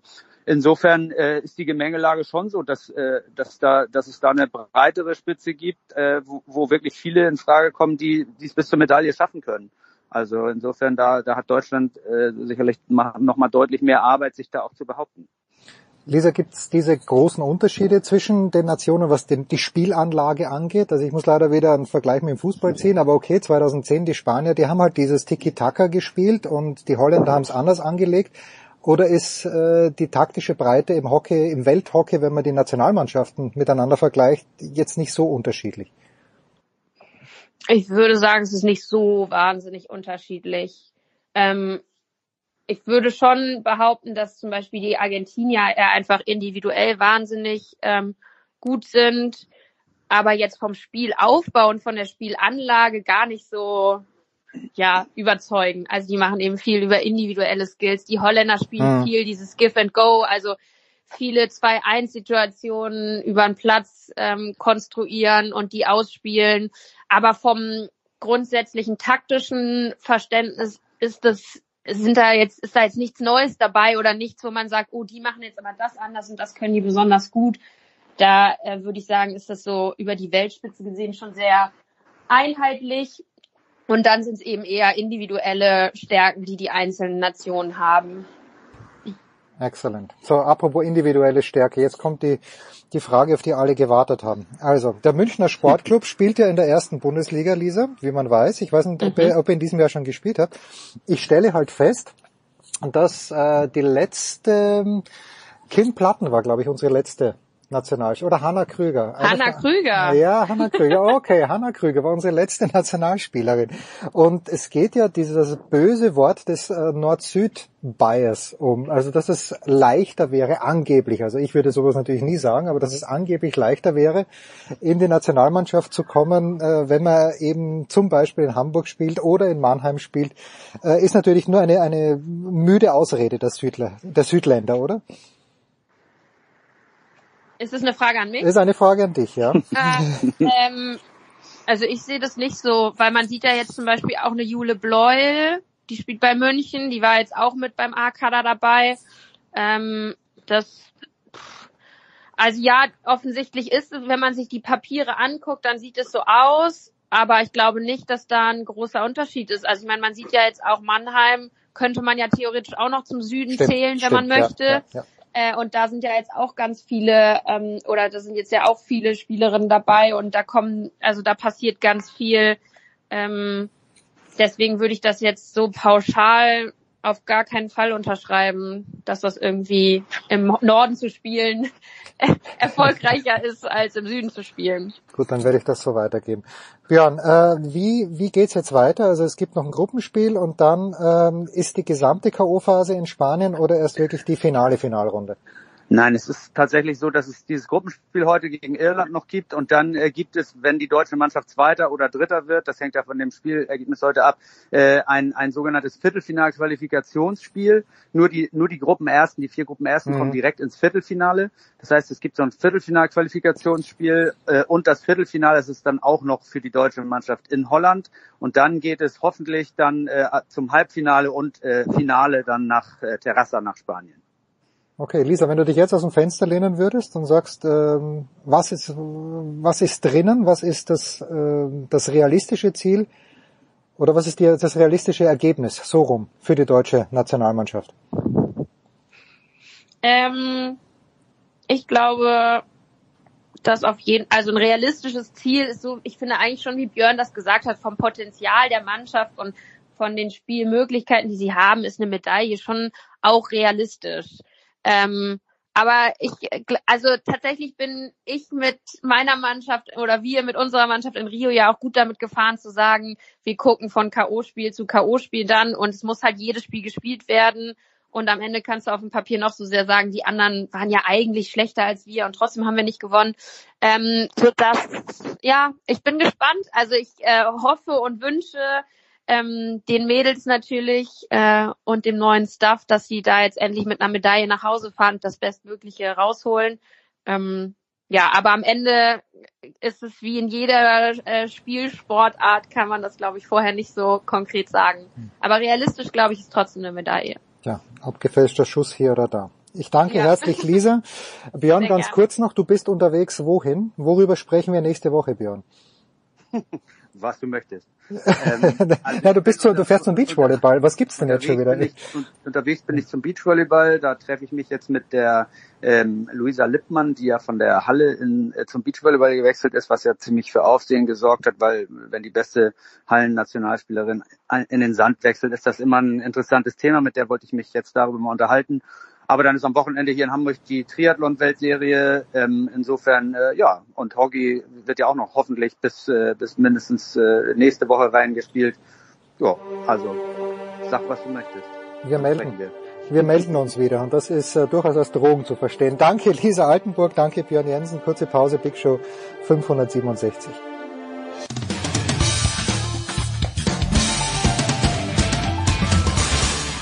Hi, this is Pat Rafter, and you're listening to Sport Radio 360.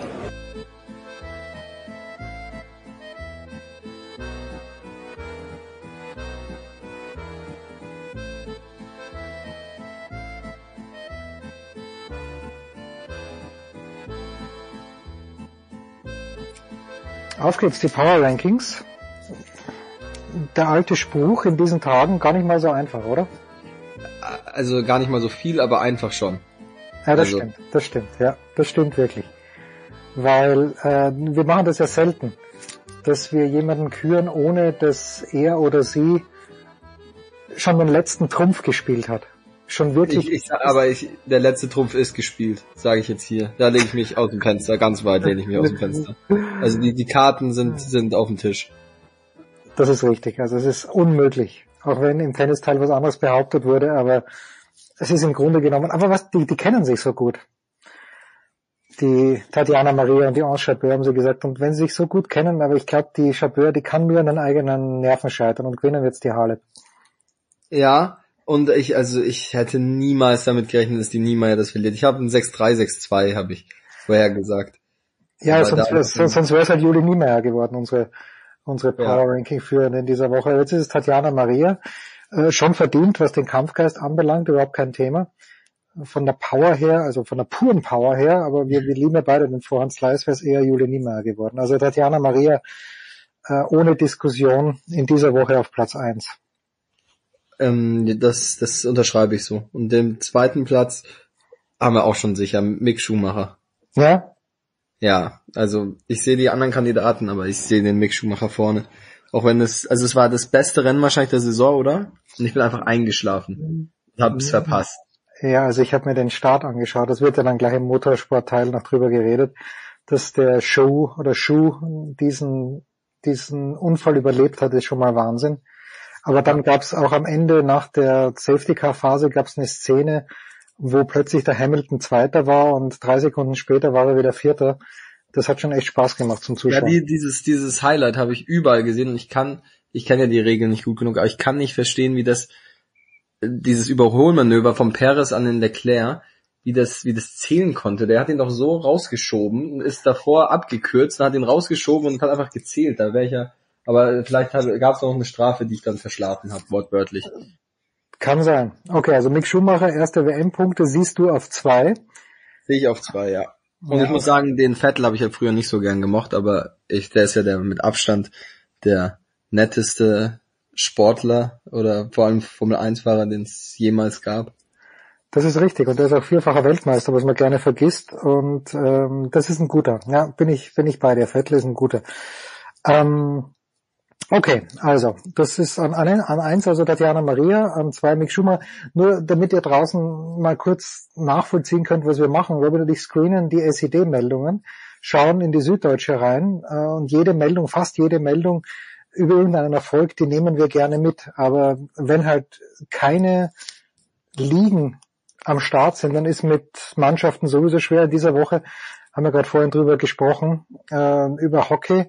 Jetzt haben die deutschen Frauen heute gegen, gegen Irland mit 3 zu 0 gewonnen. Okay, mit Lisa Altenburg haben wir ja geplaudert auch. Äh, das war eigentlich erwartbar.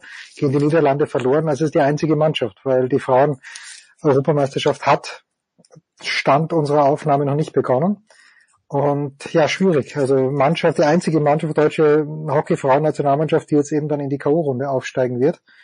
Aber ansonsten ist in dieser Woche nichts. Wen haben wir noch als Einzelsportler? Ähm, als Einzelsportler haben wir noch Patrick Lange, der Oh ja. Zweiter wurde, oder? Im Ironman. Genau, zweiter in Rot. Eigentlich der klassische deutsche, der erste deutsche Ironman.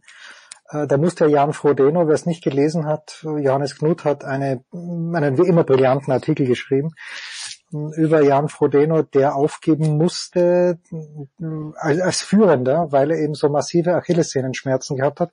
Und wenn man diesen, diesen Artikel durchliest, also wie Frodeno schon hierher gekommen ist oder nach, nach Rot gekommen ist, dann muss man wirklich sagen, Sport ist Mord. Und ja, der musste früher rausziehen. Also Patrick Lange, zweiter Platz, äh, neun Minuten Rückstand auf den Sieger, aber trotzdem natürlich aller Ehren wert in Rot. Genau, und dann haben wir noch René Rast, ähm, schönster Name heute, und äh, unser, unser zweiter Motorsportler, DTM. Ja, auch schwierig. Wir, wir sind ja absolute Öko-Freaks eigentlich.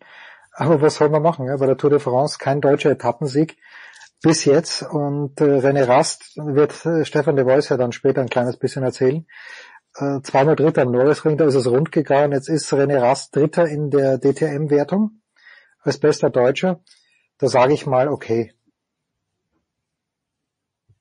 Mehr, mehr sage ich nicht als okay. Also ich dachte, da kommt noch was. Ich dachte, die Verbindung ist, Verbindung ist abgebrochen, aber okay.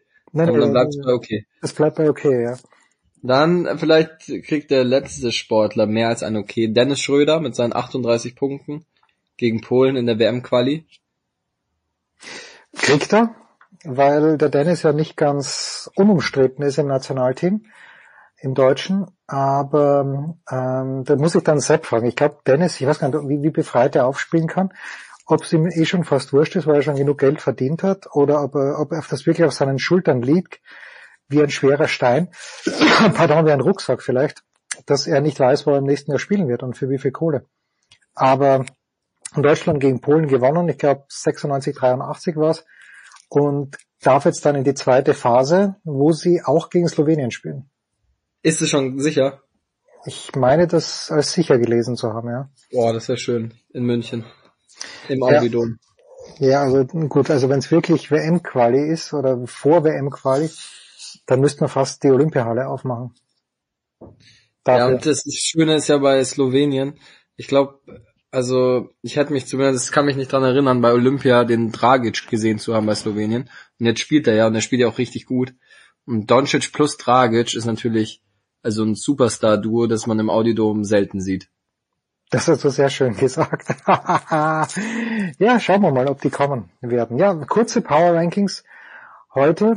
Äh, du hast, da müssen wir schon noch ganz kurz drüber sch- reden. Du hast heute mir kurz geschrieben, dass du für einen Moment mit Nadal sogar mithältst. Warum?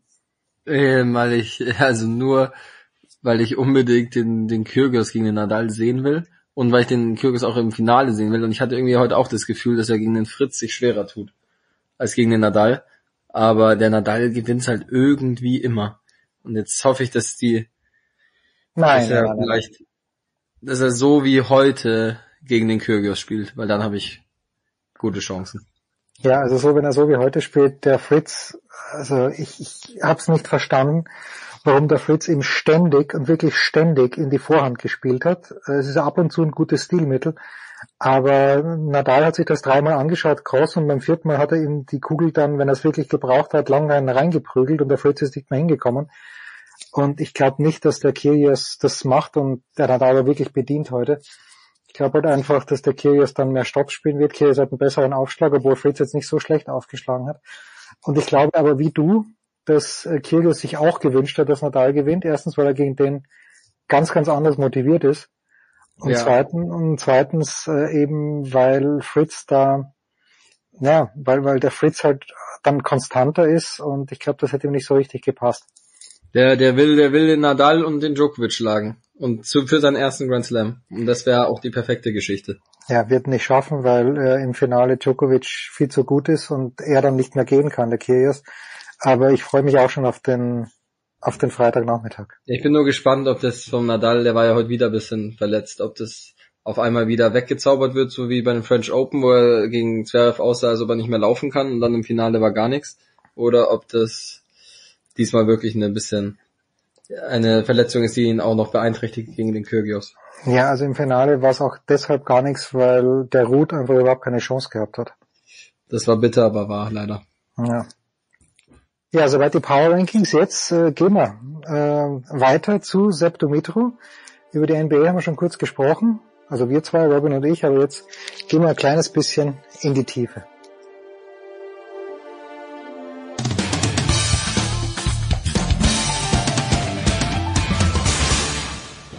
Das ist Daniel Theiss und Sie hören Sportsradio 360.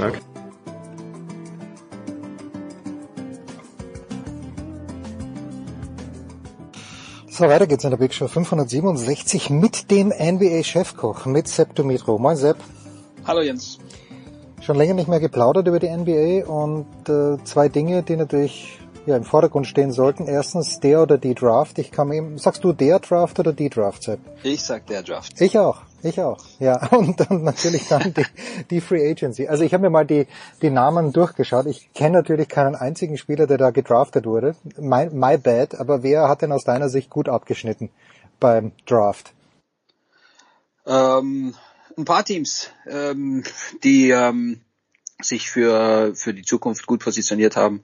Ähm, Orlando sicherlich ähm, mit dem Number One Pick, da kannst du eigentlich nicht falsch liegen und obwohl ähm, ein paar vielleicht äh, nicht Paulo Banquero gedraftet hätten, äh, ist es einer der Top 3 Spieler. Also 1, 2, 3, da kannst du eigentlich nicht viel, ähm, nicht viel falsch machen. Houston ähm, hat sich äh, richtig stark verstärkt. Ähm, Oklahoma City natürlich. Ähm, Im Grunde genommen alle Teams, die ähm, mehrere Draftpicks da ähm, abfeuern konnten in der ersten Runde, aber auch in, ähm, in Runde zwei da zu Beginn, da kriegt man ab und zu mal noch einen guten Spieler.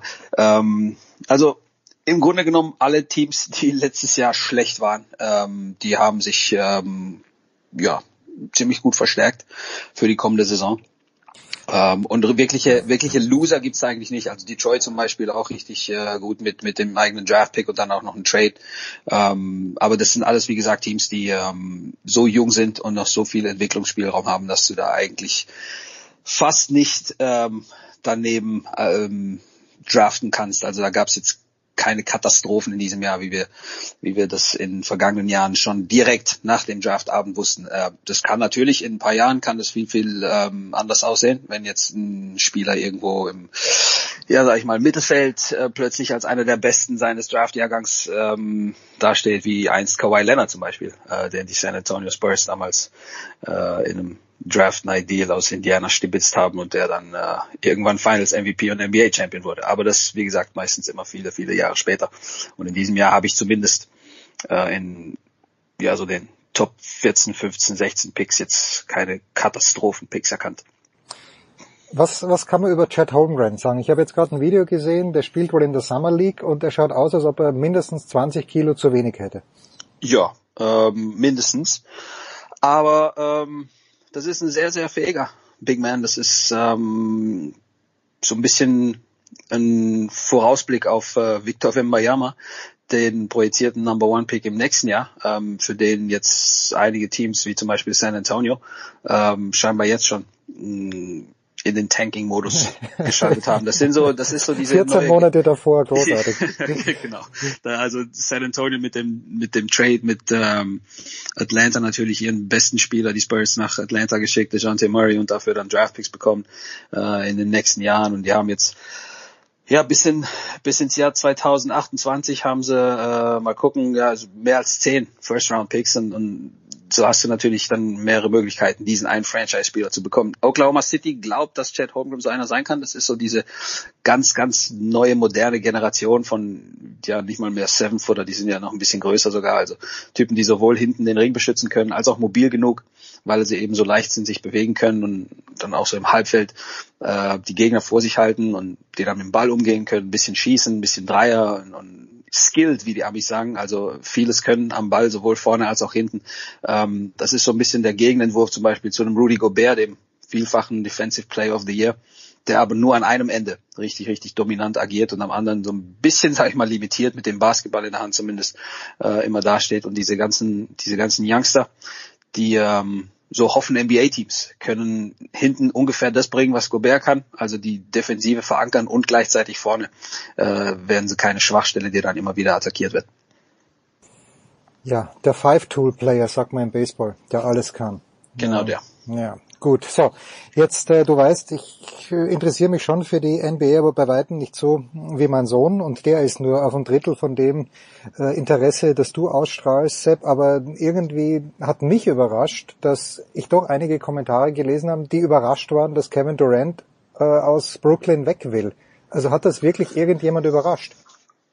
Äh, ich glaube schon, ja. Ähm, zumindest ähm, timingmäßig. Also äh, wenn er zum Beispiel ja nach der Katastrophensaison oder bevor man sich mit Kyrie Irving jetzt geeinigt hätte, ähm, diese Wechselwünsche gut getan hätte, dann ähm, hätte man das nachvollziehen können noch ein bisschen. Aber direkt zu Beginn der Free Agency, direkt nachdem Kyrie Irving ähm, seine Option gezogen hat und ähm, ins letzte Vertragsjahr hineinoptiert hat in Brooklyn, ähm, zu sagen, ja, ich möchte hier weg, ist natürlich ähm, ja eine kleine Schockwelle gewesen, die ähm, auch so ein bisschen die Free Agency auf Eis gelegt hat. Denn äh, seitdem Kevin Durant kundgetan hat, ich will hier weg und ähm, so seine Favoritenteams genannt hat, geht eigentlich nicht mehr viel in der Free Agency. Also da sind auch kaum Deals passiert. Am ersten Tag ähm, hatten wir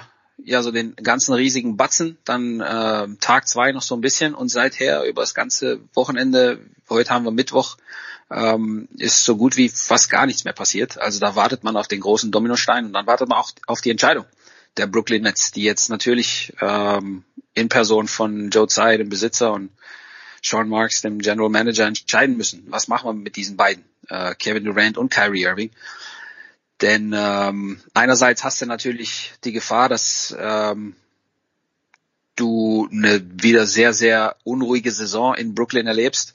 Andererseits sind es natürlich die einzigen beiden Spieler, die dich äh, wettbewerbsfähig machen in, mit Blick auf die Championship. Und äh, du hast eigentlich keinen Druck, sie zu traden. Also es ist jetzt nicht so, als ähm, hätten wir hier eine Anthony Davis-Situation. Wenn du dich erinnerst, Anthony Davis bei den Pelicans, bevor er zu den Lakers ist, der hat auch gesagt, ich will hier weg Mhm. äh, und wenn ihr mich nicht tradet, dann bin ich im kommenden Sommer als Free Agent weg. Denn das ist immer die Gefahr im letzten Vertragsjahr eines Spielers. Wenn der sagt, ich will hier nicht mehr sein, dann hast du als Team nur zwei Möglichkeiten. Entweder du gehst das Risiko ein, auf die Gefahr hinaus, dass der Spieler dann im kommenden Sommer äh, ohne Gegenwert wechselt und zum Team seiner Wahl geht, oder eben ähm, du ähm, tradest ihn für Gegenwert, für junge Spieler, für Draftpicks etc. Jetzt ist das große Problem natürlich, dass für Kevin Durant, äh, vor allem mit Blick auf das, was Rudy Gobert und DeJounte Murray, den ich gerade schon angesprochen habe, im Trade gerade vor ein paar Tagen ähm, zurückgebracht haben zu ihren jeweiligen Teams, natürlich einen exorbitanten Gegenwert einbringen muss für Brooklyn. Und nicht viele Teams sind A in der Lage und B willens, diesen Gegenwert zu zahlen. Kevin Durant ist einer der besten Basketballspieler aller Zeiten, äh, der vielleicht beste in der NBA momentan und als solcher natürlich ähm, enorm, enorm, enorm, enorm teuer. Ähm, er hat noch vier Jahre Vertrag. Äh, die Vertragsverlängerung ähm, in Brooklyn, die kickt eigentlich erst in diesem Jahr und, und du musst ihn, wie gesagt, nicht traden. Also du kannst nach wie vor mit beiden in die Saison gehen, kannst schauen, wie das läuft in Brooklyn. Mit Kevin Durant und Kyrie Irving sind die Nets natürlich ein Contender, haben sich äh, mit ein paar Zugängen verstärkt. Royce O'Neal, TJ Warren, also ähm, dieses Team hat nach wie vor Seth Curry, ähm, Joe Harris. Man kann schon was anstellen mit diesem Team. Nur, ähm, wie gesagt, wie es hinter den Kulissen aussieht, das ähm, da, darüber wird debattiert, ähm, laut und oft auch mit Falschaussagen im US-Fernsehen und dann natürlich auch von äh, den beiden Newsbreakern, Wojnarowski und Charania, die ja so ein bisschen Spielbälle auch der Agenturen sind, die dann natürlich jetzt auch Gerüchte streuen möchten, welches Team, wer hat dann Vorteil, wer nicht, äh, will er wirklich nach Toronto, will er nach Miami, will er nach Phoenix, das sind so die Favoriten, Golden State auch vielleicht das Team mit dem besten möglichen Trade-Gegenwert für einen Kevin Durant, also ja, da ist vieles, vieles im Argen und deswegen ist alles so ein bisschen eingeschlafen in der Free Agency, was so die Bewegung in der NBA anbelangt. Denn äh, Kevin Durant, das ist der große Fisch, der natürlich auch dann die Chancen im Meisterschaftsrennen äh, grundlegend verändert. Okay, na gut, das ist eine Breaking News für mich, weil ich dachte, das ist eine foregone conclusion, dass wenn Kevin Durant sagt, ich möchte heraus, dass diesem Wunsch auch stattgegeben wird. Aber natürlich, wenn der Gegenwert nicht leistbar ist, dann warum sollten die Nets das machen? Da, genau, und, und da, das Problem für Kevin Durant ist natürlich auch, wenn du jetzt, sag mal, du hast dir Miami rausgesucht oder du hast dir Phoenix rausgesucht, dann sicherlich, weil ähm, du es da A schön findest, ja, Palmen sind immer schön, ähm, aber gleichzeitig willst du natürlich auch ein Team, das gut genug ist, um den Titel mitzuspielen. Ähm, wir haben eine Situation gehabt vor vielen, vielen Jahren, wenn du dich erinnerst, Carmelo Anthony, der damals bei den Denver Nuggets spielte, wollte unbedingt nach New York. Oh ja. Und die Knicks hätten ihn ohne Probleme im Sommer ähm, als Free Agent verpflichten können. Aber Carmelo Anthony hat unbedingt drauf gepocht. Denver hat gesagt, na okay, dann schicken wir dich nach New York.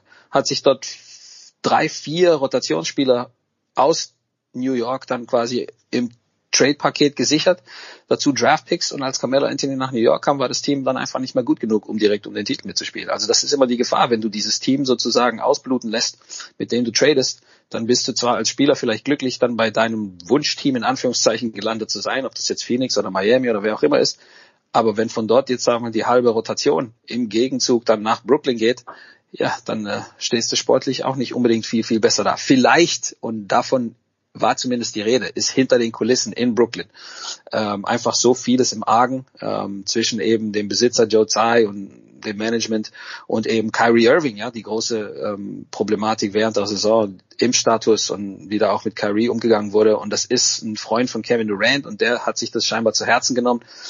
Aber wie gesagt, die Hoffnung in Brooklyn ist nach wie vor, dass man vielleicht ähm, doch wieder einen gemeinsamen Nenner findet. Denn ähm, wenn es so einfach wäre, diesen Trade abzuwickeln und wenn es so viele gute Angebote gäbe, dann hätte Brooklyn, glaube ich, mittlerweile schon längst äh, den Abzug gedrückt. Wenn du jetzt sagst, die Free Agency ist mehr oder minder eingeschlafen, ist das eine gute Nachricht für jenen Mann, der zurückgekehrt ist in die deutsche Basketballnationalmannschaft, nämlich Dennis Schröder?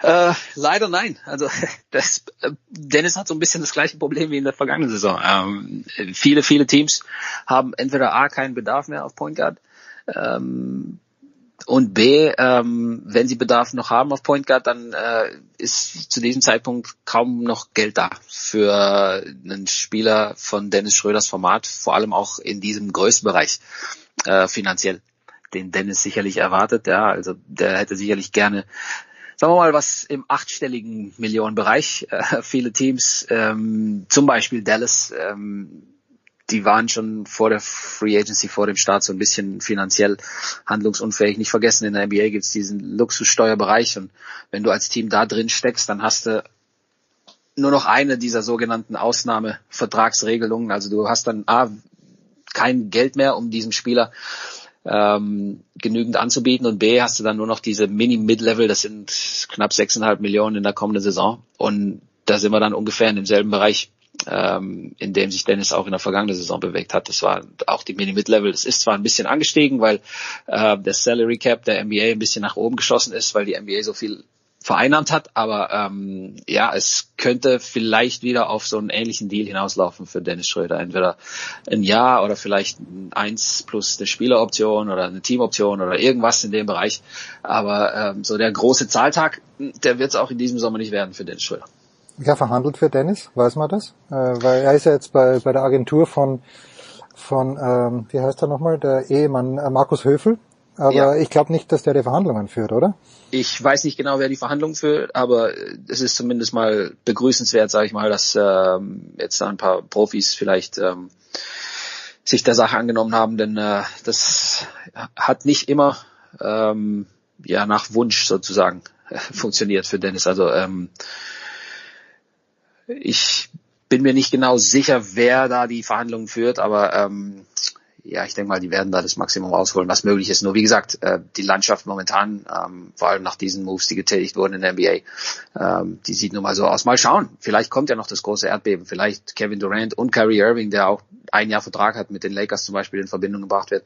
Ähm, wenn da sich noch mal was tut, wenn da jetzt da ein paar große Dominosteine, wie gesagt, hin und her bewegt werden und dann Salary Cap Spielraum frei wird, vielleicht ist dann ja noch was drin für Dennis Schröder. Also jetzt nur als Beispiel, ähm, Los Angeles Lakers, wenn die noch einen Backup Point Guard brauchen nach einem Kyrie Irving Deal, das ist jetzt eine reine Hypothese von mir, das ist jetzt nicht irgendwie ein, ein Gerücht oder äh, sogar durch, aber ähm, es wird ja schon länger von einem Kyrie Irving gegen Russell Westbrook Trade ähm, besprochen und äh, wenn die Lakers in dem Fall dann zum Beispiel noch einen Backup Point Guard bräuchten, vielleicht wäre das ja wieder was. Ähm, für den Dennis, wenn sonst keine großen anderen sportlichen Optionen da sind und finanziell nicht so viel rauszuholen ist, wie er sich das vielleicht vorstellt. Wie gesagt, das ist, das ist mein, meine Idee, Sebastian Dumitro, wie gesagt, das, das wurde nirgendwo berichtet.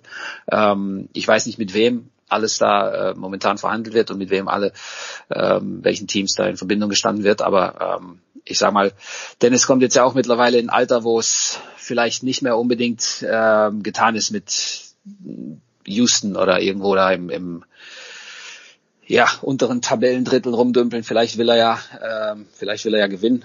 Und ähm, eine Rolle so als ja, sechster Mann ähm, ist vielleicht ideal für Dennis Schröder. Das habe ich öfters schon gesagt in der NBA. Dann lass uns schließen mit der Frage, du hast ja eh schon erwähnt, also das Team, das mir natürlich am Herzen liegt, was heißt natürlich, aber ja, na doch natürlich am Herzen liegt, äh, sind die Dallas Mavericks. Ich habe ähm, so. Also das Team, das mir am Herzen liegt, sind die Dallas Mavericks. Ähm, wie, wie, wie viel Spielraum haben die noch? Ich habe mal vor kurzem gelesen, dass Goran Dragic vielleicht eine Option ist. Der ist jetzt nicht nach Dallas gegangen. Äh, wie, wie siehst du die Dallas Mavericks? Ja, die haben ein riesengroßes Puzzleteil verloren in Jalen Brunson. Der war wichtig ähm, in der vergangenen Saison, einer ihrer besten Spieler. Und ähm, da haben sie sich, ich weiß nicht, ob verpokert das richtige Wort ist, aber sie hätten Jalen Brunson während der Saison verlängern können, hätten ihm viel, viel weniger anbieten müssen, als er in diesem Sommer jetzt von den New York Knicks auf dem Free Agency Markt bekommen hat. Und äh, ja, über 100 Millionen ähm, als äh, nicht All-Star, das nimmst du dann natürlich, wenn du Jalen Brunson bist, hast die Rolle als Starter in New York, hast äh, bis zu Hause, ja, der kommt von dort. Und ähm, den Mavs fehlt jetzt natürlich ein wichtiger, wichtiger Spieler. Die haben kein Geld gehabt, wie ich schon sagte, zu Beginn der Free Agency, um da jetzt äh, sich große andere Fische an Land äh, zu holen. Und äh, das Einzige, was sie getan haben, war JaVale McGee. Ein bisschen ja, fragwürdiger Move für mich, denn äh, Big Men haben sie schon genug eigentlich. Christian Wood während der Draftnacht geholt oder vor, vor der Draftnacht äh, JaVale McGee jetzt auch. Und eigentlich ist Maxi Kleber ihr bester Big Man in dem Sinne, dass Maxi auf der 5 und dann Dorian Finney-Smith auf der 4, das sind so die effektivsten Dallas Mavericks Lineups. Also ähm, ich kann nicht so ganz nachvollziehen. Das war kein guter Sommer in meinen Augen für die Dallas Mavericks. Und wie gesagt, Brunson ersetzen, ähm, ja, da hoffen sie, dass äh, mit Spencer Dinwiddie, der noch da ist, und dann Tim Hardaway Jr., der von der Verletzung zurückkommt, dass da ähm, genug um Luka Doncic herum da sein wird. Äh, schlechter, viel schlechter als in der vergangenen Saison werden die Mavs sicherlich nicht spielen. Ja, also Luka ist besser, ein Jahr älter, fitter, wenn wenn man äh, sieht, wie er sich jetzt da bei den ähm, World Cup Qualifiers präsentiert. Ähm, richtig dünn sogar. Nein, möchte um Gottes Willen, der arme Kerl, der arme Shape, Kerl. ähm, aber äh, ja, eine grandiose Offseason, äh, zumindest was so die Transaktion anbelangt, ähm, war das sicherlich nicht von Dallas. Und nochmal, ähm, also die Mavs sicherlich ein Team, das immer mal wieder mit Dennis Schröder in Verbindung gebracht wurde. Äh, mehr als ein Minimumvertrag, also ein Veterans Minimum Deal, äh, können sie Dennis nicht mehr anbieten, denn ähm, diese Mini-Mid-Level, die ich vorhin schon angesprochen hatte, das wären so um die sechs, sechseinhalb Millionen pro Jahr gewesen. Äh, das Geld geht zumindest, wenn man den Berichten Glauben schenken darf, an äh, JaVale McGee der, die Free Agency Verpflichtung. Da wäre dann außer einem Veterans Minimum nichts mehr drin für Dennis Schröder. Ist natürlich eine Option, aber wie gesagt, das wäre dann ja nicht mal die Hälfte von dieser Mini Mid Level. Ähm, und das ist dann sehr, sehr, sehr, sehr viel weniger als äh, Dennis Schröder sich vorstellt. Wir nehmen uns jetzt mal Folgendes vor, dass unser Sommer besser wird als der der Dallas Mavericks. Noch haben wir die Chance Ja. dazu. Ja, danke dir, danke dir. Das war's, der NBA-Chefkoch Sepp Dumitro, kurze Pause, Big Show 567.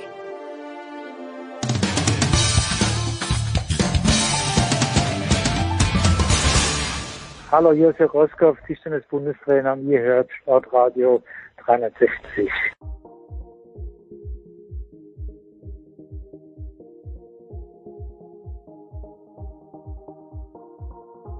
Big Show 567 bei Sportradio 360. Wir wechseln die Location. Wir wechseln einmal von London runter ins äh, Mittelmeer. Die Außenstudios Malta übernehmen für den Rest der Sendung. Und äh, ja, total ungewohnte Situation. Normalerweise eröffne ich und Jens übernimmt. Jetzt haben wir es mal gedreht.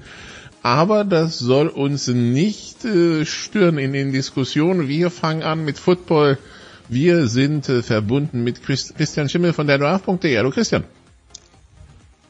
Einen wunderschönen guten Tag, Nikola. Schön, dich zu hören. Ja, wir fangen an mit GFL Football. Später kommt Kollege Wegwert dazu. Da geht es dann um College Football. Wir haben Kollege Wegwert immer noch nicht dazu bekommen, sich für GFL zu interessieren. Und das ist auch etwas, das, das Scheitern müssen wir uns auch mal irgendwann ankreiden, Christian. Ich glaube, das grundlegende Interesse ist durchaus da, aber den letzten Schritt zu machen, jetzt nochmal, keine Ahnung, so Sachen, die für Jan eine Banalie sind, so ein 45-seitigen Blogpost oder sowas ähnliches. Das habe ich halt noch nicht gelesen. Das ist traurig. Aber ähm, er kommt ja jetzt heute auch wieder einen Schritt näher ran, zumindestens in dem Big Show Segment sehr nah ran an die an die GFL von daher. Wir arbeiten dran. Und Wir- natürlich gilt Ja. es weiterhin öffentlichen Druck aufzubauen, außerhalb von uns. Genau, also nötigt Jan irgendwann doch mal bei der GFL vorbeizuschauen. Und vor allen Dingen, er hat ja richtig gute Teams vor der Tür. Also egal ob Potsdam Rebels oder Adler, die sind ja alle, die kann man sich ja alle anschauen dieses Jahr. Ja, wobei ich glaube, wenn man Jans zum Weinen bringt, dann äh, schaut, gibt man ihm äh, Rebels gegen gegen Royals ähm, das erste Spiel. Ja, Jan ein Verfechter guter Defense, die war an dem Tag nicht da. Gut, wir wollen den letzten Spieltag besprechen, denn die GFL hat an diesem Wochenende spielfrei und dementsprechend gibt's nur den Rückblick. Die Spiders aus Straubing, der Aussteiger, schlägt Marburg 43 zu 17. Wenn du A, den Star Running Back der Spiders nicht stoppen kannst und den 200 Yards laufen lässt und B, selber vier Turnovers begehst, dann kannst du so etabliert sein, wie du willst in der Liga. Dann wirst du wahrscheinlich wenig Spiele gewinnen. Das ist so. Dann wirst du wenig Spiele gewinnen und die Marburger sind für mich als Außenseiter hingefahren. Ähm, das Spiel ging ziemlich schnell in, in eine Richtung und äh, die, die Straubinger Skillplayer waren dann einfach zu viel für Marburg, wobei die, die Touchdowns, die sie abgegeben haben, waren dann zum Teil auch schon, wo ich gesagt habe, also die gibst du auch gegen das eine oder andere GFL 2 Team ab. Ähm, das sah ein bisschen zu einfach aus. Und, ja. Marburg spielt dieses Jahr um Platz 7 oder um Platz 6. Ich meine, sie haben Saarland geschlagen. Das ist ein, ein wichtiger Sieg. Sie sollten, sollten Frankfurt zweimal schlagen. Ähm, die Frage, wie viel mehr geht. Ravensburg scheint dieses Jahr auch nicht überragend zu sein. Ich denke, das sind die vier Teams, die eher die Plätze, sage ich mal, fünf bis acht untereinander aus sich, äh, unter sie ausmachen. Und äh, andere Teams trotz weniger guten Bilanzen, Stichwort Allgäu, sehe ich dann eher weiter vorne, qualitativ. Okay, dann schauen wir auf das zweite Spiel, das am Wochenende war. Die Dresden Monarchs hatten die Potsdam Royals zu Gast, der amtierende deutsche Meister gegen den aktuellen Tabellenführer der GFL Nord und wie, in, wie im Hinspiel haben sich auch die Potsdam Royals durchgesetzt. Also ich glaube, die Dresdner können sich vom äh, Nord, von der Nordmeisterschaft äh, nicht nur, also sie können sich von der Nordmeisterschaft verabschieden, sagen wir es mal so, ähm, weil sie haben jetzt sechs Punkte Rückstand auf Potsdam und direkten Vergleich verloren bei vier verbleibenden Spielen, ja, äh, also außer Potsdam verliert jetzt alles, war's das. Ähm, ja, die Potsdamer weiterhin ungeschlagen, Tabellenführer im Norden und die Dresdner, wir haben es letzte Woche ja vorgerechnet, jetzt äh, wie der, wie man bei Eurosport sagen würde, sie brauchen fast schon Snooker. Sie brauchen fast schon Snooker, ja, das, das, das wird nichts mehr werden und äh, die die Royals, die jetzt auch oben nahezu alle direkten Duelle gewonnen haben. Gegen Köln haben sie noch nicht gespielt, aber auch da sind sie halt der Favorit und dann haben wir halt an dem 23. Sie haben jetzt halt Back-to-Back die, die Lions und, und, und Köln. Ähm, und da könnte sich die Nordmeisterschaft dann schon entscheiden äh, für, für Potsdam. Herr Braunschweig hat diese zwei Unentschieden, die sie abgegeben haben, ähm, spielt aber nur einmal gegen, ähm, gegen Potsdam. Das heißt, das ist der direkte Vergleich, ist dann in dem Spiel entschieden. Aber die, die Royals sehen, also defensiv kann man das Argument machen, dass, dass vermutlich die, die Lions besser sind. Ähm, vermutlich auch eine gesunde Dresdner Mannschaft. Du musst das trotzdem erstmal gestoppt bekommen, was die, was die Royals da, da produzieren, ne? Also. Aber, und genau das ist die andere Ebene, so, es hat halt bis jetzt noch keiner gestoppt bekommen. Dresden im ersten Spiel mit nur 24 Punkten und jetzt mit nur 36. Aber nur 36 ist halt für die allermeisten Mannschaften immer noch viel zu viel. Und deswegen, ähm, ich sehe die Kölner sie nicht stoppen, ich sehe die Adler sie nicht stoppen, ich sehe die Rebels sie nicht stoppen, die Panther auch nicht. Braunschweig wird ein interessanter Test werden. Aber ich glaube auch, dass sie gegen die scoren werden. Die Frage ist, wenn wir uns Braunschweig Woche für Woche anschauen, und wir hatten die Braunschweiger diese Woche hier in Berlin und da war es ein wirklich echt schwerer Einstieg in die ganze Geschichte, trauen wir der Offense der Braunschweiger zu, dass sie zur Not 28 oder 31 oder mehr gegen Potsdam scoren kann? Ja, du, ich hätte das Over-Under jetzt auf, auf 24,5 gesetzt, und bei. Ähm, der Optimist sagt, dass das so, so die, die Range ist, was ich den Braunschweigern zutraue. Ähm, aber ein Highscorer können die meiner Meinung nach nicht gegen Potsdam mitgehen. Das, das glaube ich nicht. Die Braunschweiger jetzt bei den anderen gesehen haben, sie haben 31 zu 17 bei den anderen gewonnen. Die Adler ohne ihren Quarterback Zach Cavanaugh, der mit Corona raus war. Die Adler, die mit ihrem Backup-Quarterback Paul Zimmermann 17 zu 0 geführt haben gegen eine bis dahin total anemische Lions-Offense. Und dann, äh, ja, nach ein paar motivierenden Worten von Headcoach Troy Tomlin haben sie dann doch den Weg in die Endzone gefunden und das Ding 31-17 gewonnen. Wobei Schuan Fatah nach dem Spiel, das habe ich beim Huddle dann gesehen, durchaus zufrieden war mit der Leistung, die sein Team gezeigt hat, trotz dessen, dass der eigentliche Star Quarterback nicht dabei war. Ja, auch die, auch die Adler haben ja nicht nur mit Kevin, auch mit dem anderen Zimmermann ja durchaus so ein paar Verletzungsprobleme entsprechend gehabt. Ähm, und wenn man dann gut gegen das Team to beat in den letzten Jahren ähm, mithält, lange führt, ähm, dann, äh, dann ist das mit Sicherheit grundsätzlich eine gute Geschichte für die Adler, die meiner Meinung nach sehr, sehr gute Chancen auf die Playoffs haben. Nach wie vor. Ähm, gerade wenn man aufs, aufs Restprogramm schaut, ein Sieg sollte da auf jeden Fall entsprechend drinne sein. Ein zweiter gegen die Rebels ist definitiv gut möglich und im Bereich des, äh, des Machbaren. Es reicht ja wahrscheinlich, das Rückspiel gegen Dresden zu gewinnen, um in die Playoffs zu kommen. Das könnte dann ein Showdown werden, den die Adler sehr gerne vermeiden würden, glaube ich. Ähm, und auf der anderen Seite, klar. Also es ist, es, es, es, es bleibt spannend. Ich glaube, die Adler spielen eine gute Saison bis, bis dato.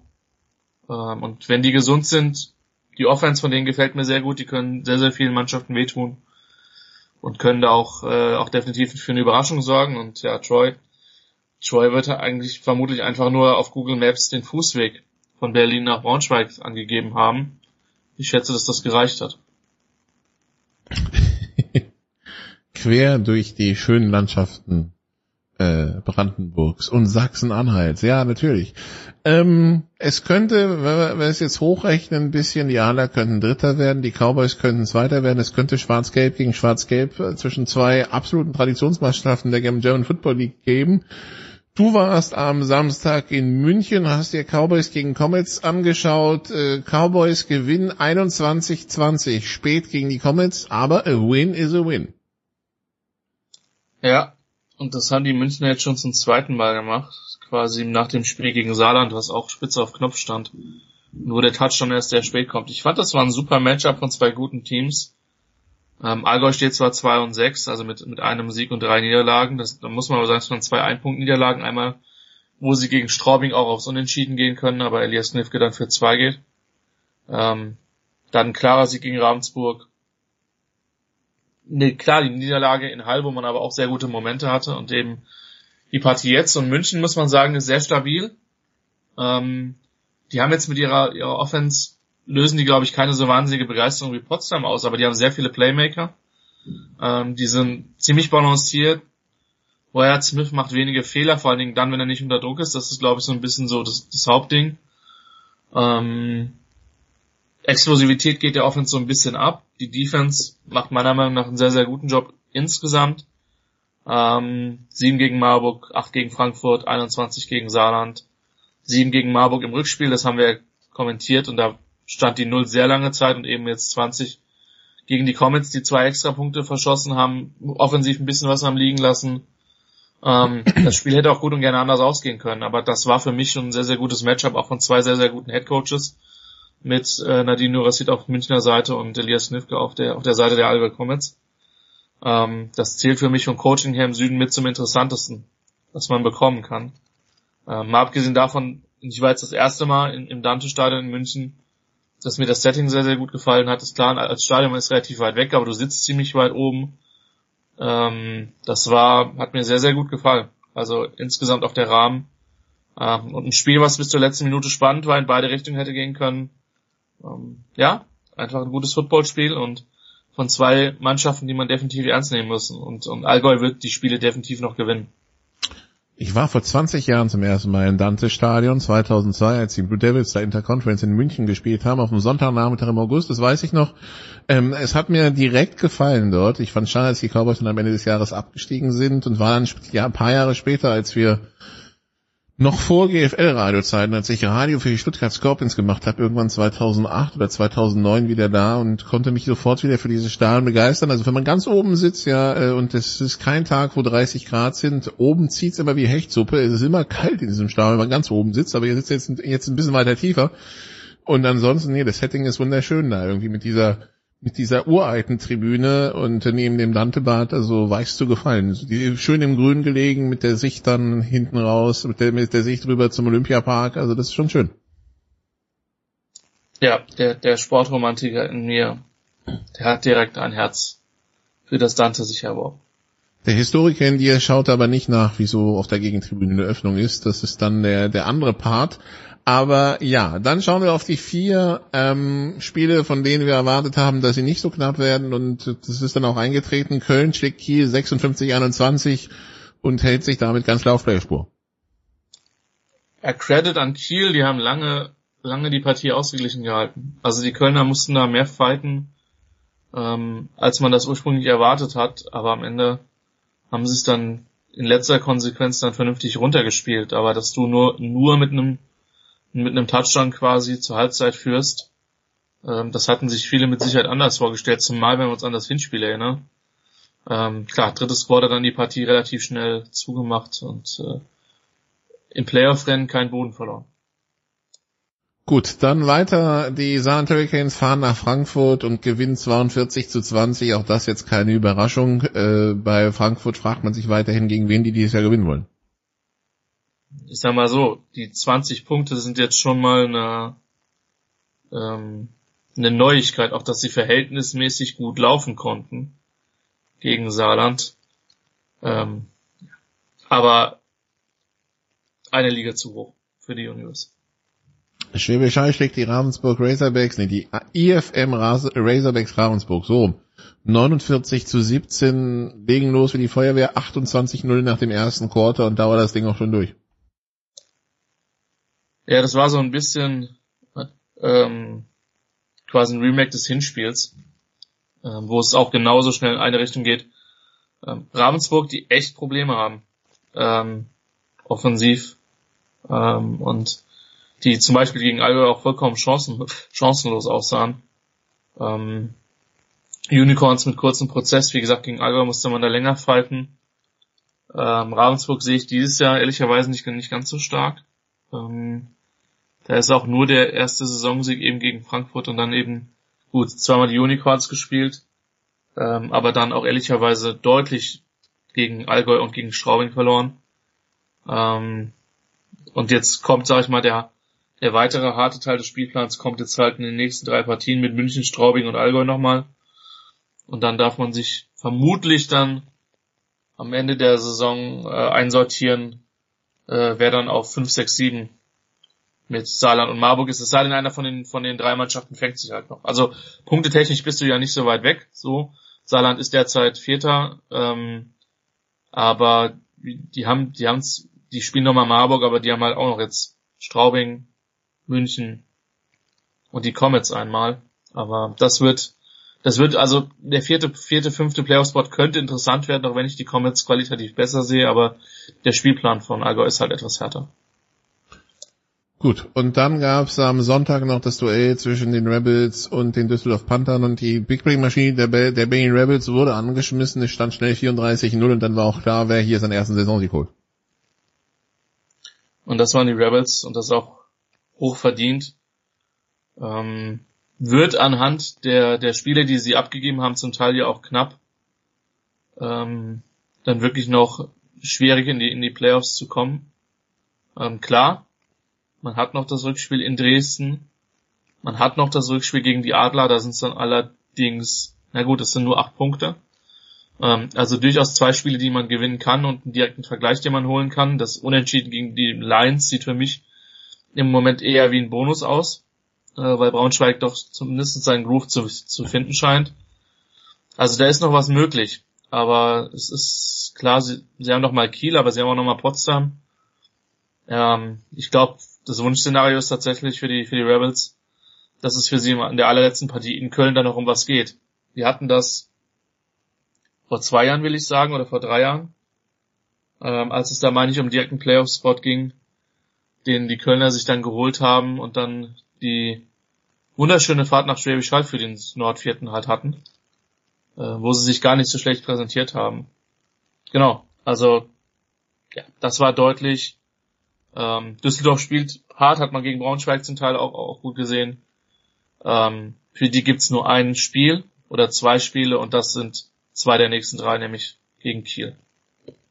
Wir fassen Midseason zusammen. Im Norden Braunschweig, also Potsdam und Braunschweig um eins und zwei, Köln und Berlin um drei und vier und im Süden Schwäbisch Hall um eins, vielleicht mit den Cowboys um zwei ähm, und die Cowboys, die Straubinger und die Allgäuer zwei, drei, vier? Um zwei, drei, vier?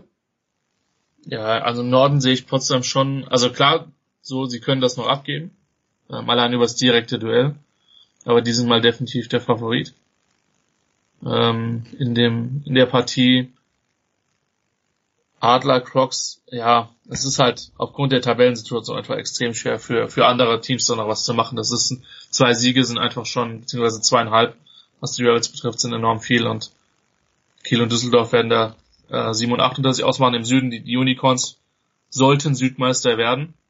Ähm, wie gefühlt jedes Jahr. Ein wichtiges Ähm, Duell in München am 30. am 30. Juli gegen, gegen die Cowboys. Ja, da ist halt tatsächlich die Spannung, was die, was, was München da halt machen kann. Ähm, ob die da competitive sind. Ähm, Allgäu war es teilweise. Ähm, ja, Straubing sehe ich durchaus noch mit, mit Chancen. Ähm, auf, auf jeden Fall. Ähm, auf jeden Fall auf dem Playoff-Spot vielleicht für mehr. Äh, München hat man zu Hause. Das ist die, das ist die gute Nachricht. Ähm, und dahinter, also Ich würde Saarland nicht komplett abschreiben. Ich sehe aber die Comets besser als die Hurricanes. Ähm, die Tabelle ist halt insofern jetzt auch der Stand, weil die beiden Siege der Hurricanes eben gegen die Universe waren. Marburg hat das Spiel in Saarland gewonnen und sollte nicht absteigen. Selbiges gilt für Ravensburg, die Frankfurt geschlagen haben. Und ähm, aber für mich dieses Jahr nicht das Player-Format haben. Vielleicht passiert da noch was über die über die Sommerpause. Aber korrigiere mich, Nikola, die Wechselfrist ist vorbei. Nee, 31.7. Also ich vergesse, ich hau es jedes Mal, Fußball ist 31.6., Football 31.7. Ich vermute, Also Fußball ist 30.06., aber äh, vielleicht hat der Fußball auch den 31.06. erfunden. Der Fußball erfindet ja vieles. Ja, ist gut. Herr Geisteswissenschaftler und die Zahlen, da ist es mal wieder. Ja. Ähm, von daher vielleicht passiert noch was, aber ja, im Prinzip stimme ich dir zu im Süden. Unicorns sehen klar auf 1 aus. München sieht momentan wie das zweitbeste Team aus. Straubing sieht stabil aus, könnte ein ekliger Free werden. Und der Four geht dann vermutlich an die Comets, Außenseiterchancen an Saarland. Oder wenn Marburg ja, entdeckt, dass man nicht nur durch die Mitte läuft. Gut, dann war das, dann war's das zur GFL. Wir machen eine kleine Pause und dann sprechen wir über die Mini-Revolution, die da letzte Woche im College Football, beziehungsweise es ist nicht nur College Football. Es betrifft ja auch die anderen Sportarten im Universitätssport, also College Basketball-Fans auch dranbleiben. Ähm, dann besprechen wir mit Christian und Jan, was da passiert ist. Bis gleich, Big Show 567.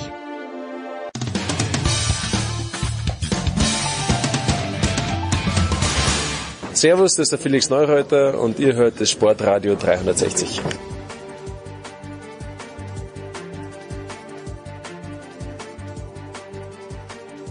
Big Show 567 bei Sportradio 360. Wir haben den GFL-Teil abgeschlossen, Christian, und prompt können wir auch Jan Wegwert erreichen von Triple Option. Hallo Jan. Moin, moin.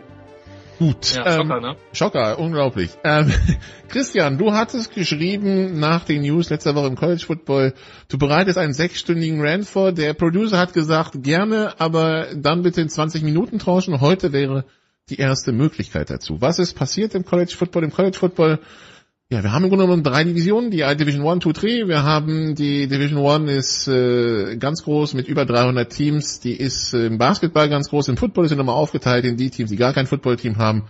Die kleineren Footballteams und dann etwa 120 Teams, die Division 1 FCS, äh, nee, FBS stellen, die Bulls Subdivision.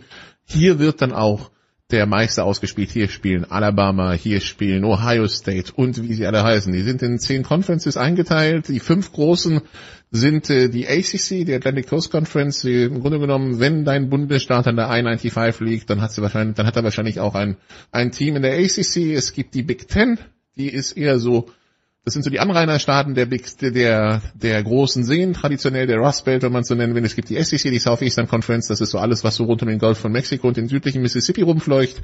Die Big 12 von Texas nordwärts und die Pac 12, das ist so die pazifische Küste. So war's zumindest mal, Jan.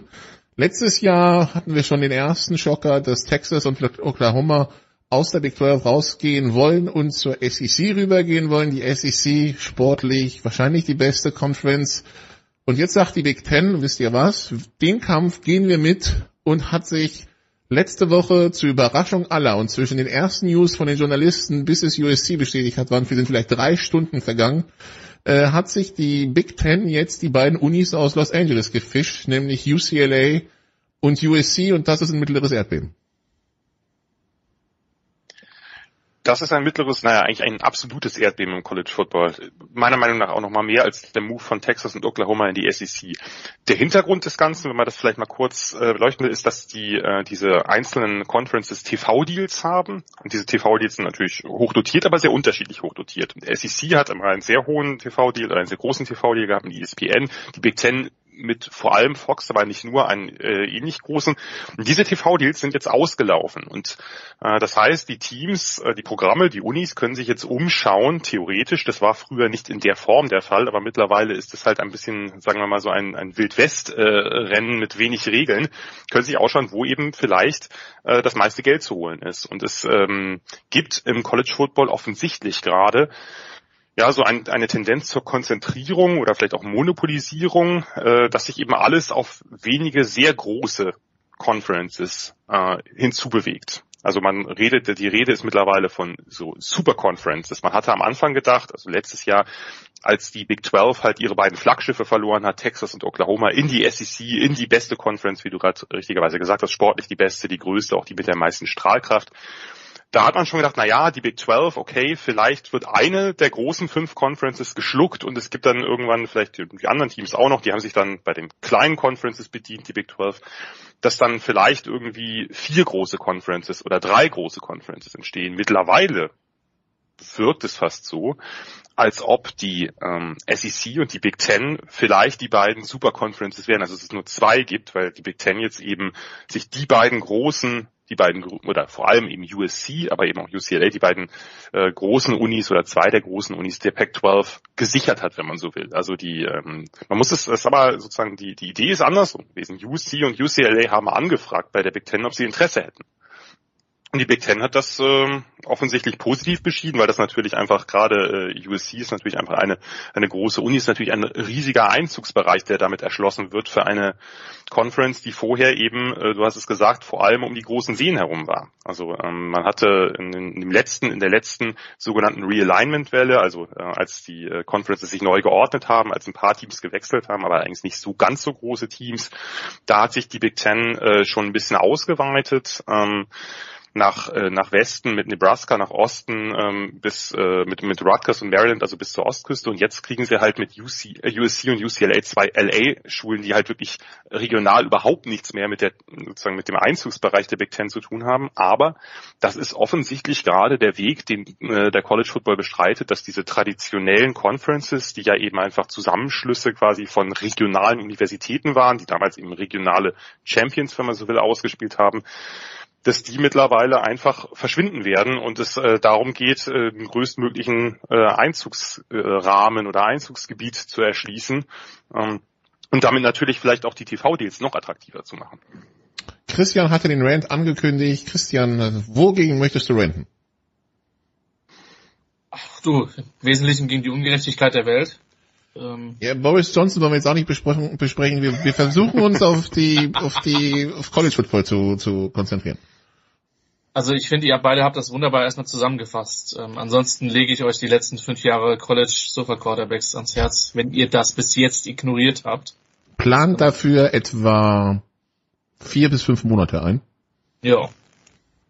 Aus Gründen. Eine Sache, die ich noch ergänzen möchte tatsächlich, weil inhaltlich bin ich schon dabei. Also erstens, vollkommen richtig, was Jan sagt, so Regionalität hat in den letzten Jahren schon immer weniger Sinn gemacht. Man bedenke, wir hatten auch mal kurz Boise State in der Big East, bevor die Big East geflattert worden ist. Ähm, Wir wir hatten mal Texas, die in die Pac-12 wollten. ja. Das auch nicht so wirklich regional Also es ist, es ist völlig, es ist völlig irrelevant jetzt. Aber deswegen bin ich auch bei Jan. Den Move hat so keiner vorhergesehen in die Big Ten.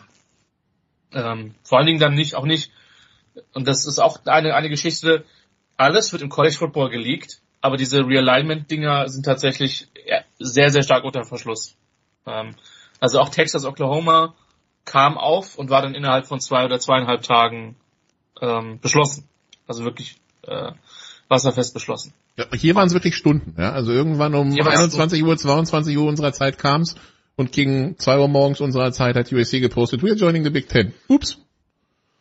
Genau. Und also der die ich will es nicht zu komplex werden lassen, weil Zahlenthemen sind nicht meins. Aber es geht natürlich um Geld. Und diese NIL-Deals, also quasi die Fähigkeit, dass sich jetzt College-Football-Spieler jetzt Werbeverträge sichern können, ähm, vereinfacht dargestellt, hat die ganze Sache natürlich jetzt noch ähm, verschnellert, weil es ist jetzt noch mehr Geld, was möglicherweise diesmal legal reingepumpt werden kann. Klar gab es Gerüchte und unbestätigte Informationen, dass natürlich auch vorher schon ein bisschen Geld geflossen ist. Ähm, auf anderen Wegen, aber das hat quasi wie ein Katalysator jetzt gewirkt. So. Und man darf jetzt sehr gespannt sein, ähm, ob noch eine dritte Conference quasi überlebt oder ob wir dann, weil über die Abspaltung zwischen, ähm, sag ich mal, den Top 50, 45, 50 vielleicht 70 manch oder Programmen, wie auch immer man das definiert. Und man definiert es dann vor allen Dingen an den, an den Einnahmen, die diese Teams eben generieren können. Ähm, willkommen im Kapitalismus. Ähm, darüber ist ja schon länger spekula spekuliert worden. Die Radikalität, mit der es jetzt passieren könnte, ähm, kann sehr, sehr schnell gehen. Ich weiß nicht, wie ihr beiden das seht. Für mich ist es tatsächlich so, dass ich nicht glaube, dass äh, USC und UCLA das Ende der Westerweiterung der Big Ten ist. Ich glaube schon, dass da noch ein oder zwei Programme ähm, interessant sind, auch für die Liga. Ähm, das Programm, was momentan am meisten im Scrambling-Modus ist, und damit ende ich jetzt erstmal, Nicola, weil es gibt eigentlich viel zu viele Themen, die man da ansprechen könnte, sind die Oregon Ducks, wo ich halt glaube, dass Phil Knight persönlich auf der Matte von etlichen Conferences stehen wird. Ähm, ich sehe die nicht als Independent. Oregon ist in einer interessanten Position und auch Notre Dame könnte in einer interessanten Position sein. Ähm, das, ich bin gespannt, ob man, ob da nicht doch Überlegungen sind, sich auch nochmal einer Liga anzuschließen. Und jetzt habe ich doch noch leider einen Punkt. Die Frage ist natürlich, was machen die verbleibenden Pac-12-Programme? Was macht die ACC, wo es auch zwei, drei Leuchttürme gibt? Clemson, Miami, Florida State, Virginia Tech, einige andere Traditionsprogramme. Clemson kein traditioneller Blaublüter, muss man an der Stelle sagen. Ja. Also, das Ding ist, wir haben jetzt zwar diese eine Entscheidung, UCLA und UC in die Big Ten, aber es schließen sich halt unglaublich viele Fragen an. Ich hoffe, der Commissioner der Pac-12 hat den Alkohol, den harten Alkohol, den er sich wahrscheinlich während der Saison, so wie die Saison lief, äh, irgendwo, also ich hoffe, der hat noch irgendwas, weil das war jetzt eine schwere Woche für den. Jan, ja, wie, wie, wie geht's jetzt weiter? Also zum einen haben wir den sportlichen Aspekt, also ich meine, wir werden uns nicht beschweren, dass wir mehr USC gegen Ohio State oder so bekommen, aber ja, äh, für die Pac-12 ist das natürlich ein Riesenschlag ins Kontor. Ja, definitiv. Also wenn wir erstmal mit dem Sportlichen kurz beginnen, gibt es da natürlich auch Punkte, die man womöglich kritisch sehen kann, denn dass äh, diese, diese regionale Verwurzelung der Conferences und der Universitäten mit ihren ge historisch gewachsenen Rivalitäten, die zum Teil über 100 Jahre alt sind, das hat ja einfach auch was ausgemacht. Diese Conferences haben ja einen gewissen Charakter gehabt, wenn man so will. Die Big 12 halt das Offensivspektakel, die Big 10 eben eher dieses äh, Oldschool äh, physischer Football, sehr viel Defense und natürlich auch aufgrund, aufgrund der regionalen Gegebenheiten. Man muss sich das jetzt mal vorstellen, wenn jetzt die Big Ten wird sich erweitern, die sind jetzt 16, äh, redet darüber, Christian hat das gerade angesprochen, dass sie sich vielleicht auch weiteren äh, Pac-12-Teams aufgeschlossen gegenüber zeigt. Die beiden großen Player, die da übrig sind, jetzt wären eben Oregon und Washington. Vielleicht kommen die dann auch. Dann könnte man quasi eine äh, pazifische Division, wenn man so will, innerhalb der äh, Big Ten Conference machen. Aber stellt euch das bitte mal vor. Äh, es ist äh, November, es geht um alles in Michigan oder Michigan State oder wo auch immer. Schnee treiben und es geht um die Big Ten, äh, quasi um die Teilnahme an einem Big Ten Championship Game, wie das auch immer genau aussehen wird. Das muss sich ja alles erstmal noch dann äh, herausstellen. Und da spielt dann Michigan gegen USC oder gegen UCLA. Das, passt irgendwie nicht. Ja, die trainieren dann erstmal in der Halle der Kings, würde ich mal sagen. Ne? also das da da ist schon da ist schon sicherlich was irgendwie geht da was kaputt, denke ich. Also für diejenigen, ich gehöre ja nun mal dazu, äh, diejenigen, die die äh, äh, Sofa Quarterbacks hören, denen wird das bewusst sein, dass ich ein großer Traditionalist bin und äh, diese die College Tradition über alles liebe und deswegen einfach auch den den Sport äh, noch mal deutlich mehr verfolge als den in der NFL da geht, da wird auf jeden Fall, das wird, da wird kein, äh, soll ich sagen, äh, das, wird halt ganz anders aussehen, diese ganze Landschaft. Das werden Einschneideveränderungen anstehen. Wir wissen noch gar nicht, wie weit die gehen werden, denn wir haben jetzt einfach eine Situation, dass zwei Conferences, die SEC mit jetzt dann eben noch Texas und Oklahoma und die Big Ten mit USC und UCLA, sich, die eh schon die größten waren, was die TV-Deals angeht. Die, der Big Ten steht ein neuer TV-Deal bevor, der wird wahrscheinlich sehr, sehr ja, record-breaking sein, wenn man so will. Ähm, dass die jetzt sich schon für die Zukunft bereit gemacht haben und jetzt haben wir die anderen drei, die ACC, die Big 12 und die Pac 12. Letztes Jahr hatte man noch gedacht, die Big 12 ist die erste, die untergeht. Äh, ein Jahr später scheint es jetzt so, als ob die Pac-12, nachdem USC und UCLA raus sind, äh, nun gucken muss, wie, wo sie bleibt, wie sie ihre restlichen Mitglieder vielleicht doch zum, zum Bleiben überreden kann. Da gibt es verschiedene Szenarien. Es ist alles denkbar gerade.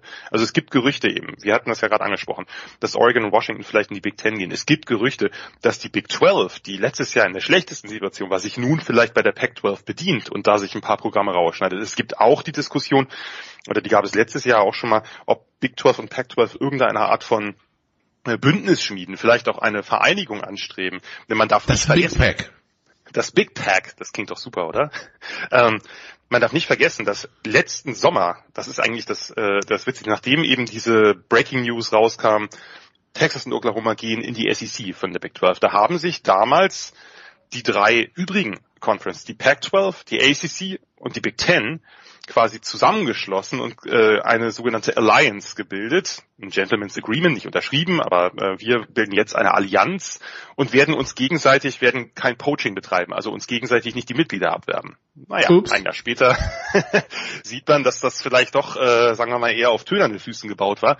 Von daher glaube ich, ist alles drin gerade. Es ist alles möglich von, dass wir nachher zwei Super-Conferences haben, dass wir verschiedene andere Conferences, dass die sich untereinander verbünden, um irgendwie dann ähm, mehr Einfluss zu bekommen, vielleicht auch bessere TV-Deals zu bekommen und natürlich auch sportlich irgendwie eine größere Rolle zu spielen. Denn momentan sind wir eben in diesem System mit den vier Playoff-Teams und ich denke, wir müssen nicht drum herum reden, dass diese Playoffs irgendwann erweitert werden, ähm, einfach um dann auch den entsprechenden großen Super-Conferences gerecht zu werden und ihren ganzen Teams da drin, die natürlich alle in die Playoffs wollen. Aber was sonst passiert? Was passiert mit der ACC? Die ACC hat ein großes Problem. Also da, wo äh, Nicola hat das angesprochen, nur für diejenigen, die jetzt im College Football nicht so drin sind, also da, wo Clemson, Florida State, Miami, äh, Virginia Tech und so weiter sind, die haben ein großes Problem. Die haben äh, vor ähm, sechs Jahren ein TV-Deal abgeschlossen, 2016, der bis 2036 läuft. Das ist natürlich äh, aus heutiger Sicht schlecht, denn natürlich muss man, haben die damals nicht berücksichtigt, wie groß eben College Football auch in den letzten Jahren noch geworden ist. Dass natürlich so ein TV-Deal gar nicht eben den, äh, den realen Wert von, äh, von, von diesen TV-Deals entsprechend berücksichtigt, die jetzt geschlossen werden. Das heißt, die ACC ist in einer schlechten Situation. Die ACC hat aber einen, womöglich einen Trumpf. Sie hat in allen anderen Sportarten außer Football Notre Dame in ihren Conferences, also in den äh, anderen College-Sportarten. Notre Dame Football ist seit jeher ein Independent, hat sich in der einen Corona-Saison dann äh, vorübergehend mal der ACC angeschlossen und jetzt ist ein bisschen die Frage, Notre Dame ist natürlich ein absoluter äh, Player, äh, auch finanziell gesehen. Könnten die eventuell irgendwie zu in die ACC, könnte man die irgendwie dahin locken oder, was ja durchaus auch möglich wäre, dass Notre Dame der nächste Kandidat für die Big Ten ist. Haben ja Zumindest regional wären sie es, weil die sind wirklich da oben in South Bend, die sind ja Äh, mitten im richtig. Big Ten Land. Die sind halt in Indiana und haben auch eine Zeit lang, das ist jetzt in den letzten Jahren weniger geworden, weil sie sich äh, von ihrem Schedule, von ihrem Spielplan mehr Richtung ACC orientiert haben. Das ist historisch aber so, dass sie durchaus einige Rivalitäten eben mit den Big Ten Teams haben. Von daher äh, ist es momentan vollkommen unabsehbar, was passiert, weil wir ein, wir haben im Grunde genommen, man muss sich das so vorstellen, wir haben ein altes, gewachsenes und dadurch natürlich auch verkrustetes System. Und das, dieses System zerfällt gerade in, auf verschiedenen Ebenen. Durch die NRL-Deals, dass die Spieler nun eben von ihrem Namen und, ihr, äh, und, und ihrem Bild und so weiter profitieren können, also letztlich von ihrer Leistung profitieren können, nicht direkt die Leistung auf dem Feld, die darf nicht entlohnt werden, aber ihre Bekanntheit darf äh, sozusagen, mit der können sie halt äh, Werbedeals abmachen, die natürlich zum Teil dann auch von den Universitäten und den Donors und den Alumni werden die natürlich auch schon, äh, sagen wir mal, äh, angeboten nicht direkt, aber eben äh, mehr oder weniger direkt. Wir haben das System, dass die Playoffs halt quasi die mehr oder weniger die alten Championship Games der Conferences, die gibt's zwar noch, aber die haben natürlich an Bedeutung verloren. Die Bowls haben an Bedeutung verloren. Es geht jetzt eigentlich nur noch um die Playoffs. Und jetzt haben wir das dritte eben, dass das System auch mit diesen, mit diesen historisch gewachsenen Conferences aufbricht. Und wir haben aber keine übergeordnete Regulation gerade, denn die war nie nötig. Das heißt, wir sind gerade in so einem, wie soll ich sagen, irgendwas zwischen Wildwest und Neoliberalismus, dass wir einfach, dass momentan alles möglich ist, bis irgendwann wieder vielleicht sich irgendeine Regulationsinstanz formiert. Aber momentan würde ich fast nichts ausschließen, was jetzt in den nächsten Jahren passieren kann. Dann geht es auch darum, teilweise in Conferences ist es eben nicht nur Football. Ich denke mal, die ACC, also äh, North Carolina und Duke, beides jetzt nicht die großen Football-Unis. Da ist halt Basketball ganz drin, groß, gerade das Duell der beiden. Äh, ja, macht es auch nicht einfacher, dann zu entscheiden, was du machst. Aber es ist eben nicht nur Football, sondern auch der Rest. Ähm, ja, Christian, und dann haben wir noch den Rose Bowl, das Heimstadion von UCLA unter anderem. Das wird jetzt also ein Big Ten Heimstadion. Der Rose Bowl traditionell ein Duell der besten Big Ten Mannschaft gegen die beste Pac-12 Mannschaft. Das könnte jetzt auch nochmal spannend werden. Jan hat's gesagt, es sind alle, ähm, es ist alles auf dem Tisch. Also der Spiel ohne Grenzen, das ist alles in dem Sinne möglich. Die, der Rose Bowl mit Sicherheit in Anführungszeichen erstmal, also könnte zu einem Verlierer werden, je nachdem wie das Ganze aussieht. Ich könnte mir vorstellen, dass die vielleicht permanent ein Halbfinale ausrichten oder ähnliches. Ähm, ja, also da hängt halt viel mit dran und es sind halt nicht nur die die Romantiker oder die Traditionalisten, das ist schon auch einiges, was da im College Football jetzt in den letzten Jahren verloren gegangen ist und verloren gehen wird. Ähm, mit Sicherheit gibt es auch positive Seiten, vollkommen klar. Ähm, ähm, aber das ist halt der, der Preis des Kapitalismus, auf Deutsch gesagt. Und vielleicht noch ein Satz, natürlich hast du recht, College Basketball spielt auch eine Rolle. Natürlich haben die allermeisten Programme ganz, ganz viele andere Sportarten. Ich könnte mir aber tatsächlich vorstellen, dass Football ähm, oder dass es noch mehr Programme gibt, die quasi ihre, ihr Football-Programm, was die Conference betrifft, ausklammern und woanders sind. Ähm, aus dem simplen Grund, Football ist der Treiber der Finanzen bei den allermeisten Teams. Da kommt das Geld her. Deswegen ähm, ist die dominante Rolle eben auch vorhanden. Und vielleicht sehen wir dann auch, also es ist ja wirklich, ich kann mir ja durchaus vorstellen, zum Beispiel, dass auch langfristig, dass eine Pac-12 zum Beispiel überlebt, aber eben nicht, ähm, was die Football-Programme betrifft. Ob das jetzt Sinn macht für das, und ich habe keine Ahnung, ob die eins haben, für das Lacrosse-Programm von USC oder für das Schwimmprogramm von USC, von UCLA in die Big Ten zu gehen oder diese Reisen zu nehmen. Da würde ich mal ein Fragezeichen machen, aber es könnte wirklich eine Entwicklung hintreiben dazu, quasi Football-Only-Conferences und dass die anderen Ligen vielleicht dann in anderen Sportarten dann regional etwas verwurzelter bleiben. Das wird man sehen. Kann mir auch vorstellen, dass man das in Kauf nimmt und sagt, okay, wir nehmen durch den Football so viel Kohle ein, dann äh, dann, dann schwimmen wir halt ähm, um 4.30 Uhr morgens Ostküstenzeit in äh, Westküstenzeit äh, in Maryland ähm, oder so, ja, oder im Staat in New York. Vergiss mir das, Best Fishing Team von South Carolina nicht, ja? Ja, die mache ich mir am meisten Sorgen. Ähm, also es ist halt alles auf dem Tisch und äh, keiner weiß, in welcher Geschwindigkeit die Sachen passieren. Wir haben halt jetzt alle, glaube ich, den Eindruck, dass, wie gesagt, die NAL-Geschichte als Katalysator dient und das Bizarre ist ja dann auch, wenn wir uns die, die Zeithistorie anschauen, dass vermutlich halt UC und UCLA vorher die Conference wechseln als Oklahoma und Texas. Ähm, es bleibt spannend. Ich gehe davon aus, dass es in irgendeiner Form ein Merge zwischen ähm, zwischen Pac-12 und Big 12 gibt, wer dann dann überlebt oder wie der Name heißt, ob es eine Allianz gibt. Das wird sich zeigen. Ähm, und die ACC ist da halt auch ein großes Fragezeichen. Also die Frage ist halt, paniken jetzt halt auch da die großen Programme und rufen parallel bei SEC und Big Ten an. Also ich meine, wer Maryland und Rutgers aufnimmt, der könnte auch Miami aufnehmen. Ich weiß nicht, ob ich das sehen will, aber ist halt, das Problem ist, das sind so Nummern, die waren vor drei Jahren relativ unvorstellbar und jetzt ist wie gesagt alles auf dem Tisch. Bis hin dazu, dass nur noch zwei große Conferences überleben und ehrlicherweise, Jan, korrigier mich, diese letzte Super Conference Debatte war manch um 09, 010, um und bei. Ähm, also auch mit Texas Richtung Pac-12, das war noch ein bisschen vor meiner Zeit. Das ist dann ja erstmal noch nicht passiert. Aber jetzt könnte es passieren. Ja, Diskussionen um Super Conferences gibt's quasi so lange wie es College, fast so lange wie es College Football gibt. Also es gab in, in der Tat, äh, glaube ich, Ende der 50er gab es schon mal eine ähm, Pac-12, damals hieß sie noch nicht Pac-12, damals äh, äh, wurde dann die Pac-8 gegründet ähm, aus der AAWU, ähm, dass man da irgendwie vielleicht die Independence von der Ostküste, damals eben Pitt, Syracuse, äh, Penn State und Notre Dame mit, äh, mit einbezieht und, glaube ich, die Service Academies. Das ist dann also so ein äh, also Navy, Army und Air Force. Also es gab immer mal wieder solche äh, seltsamen Ideen, die aber zu der Zeit einfach meistens dann zum Scheitern verurteilt waren. Nicht immer, aber meistens.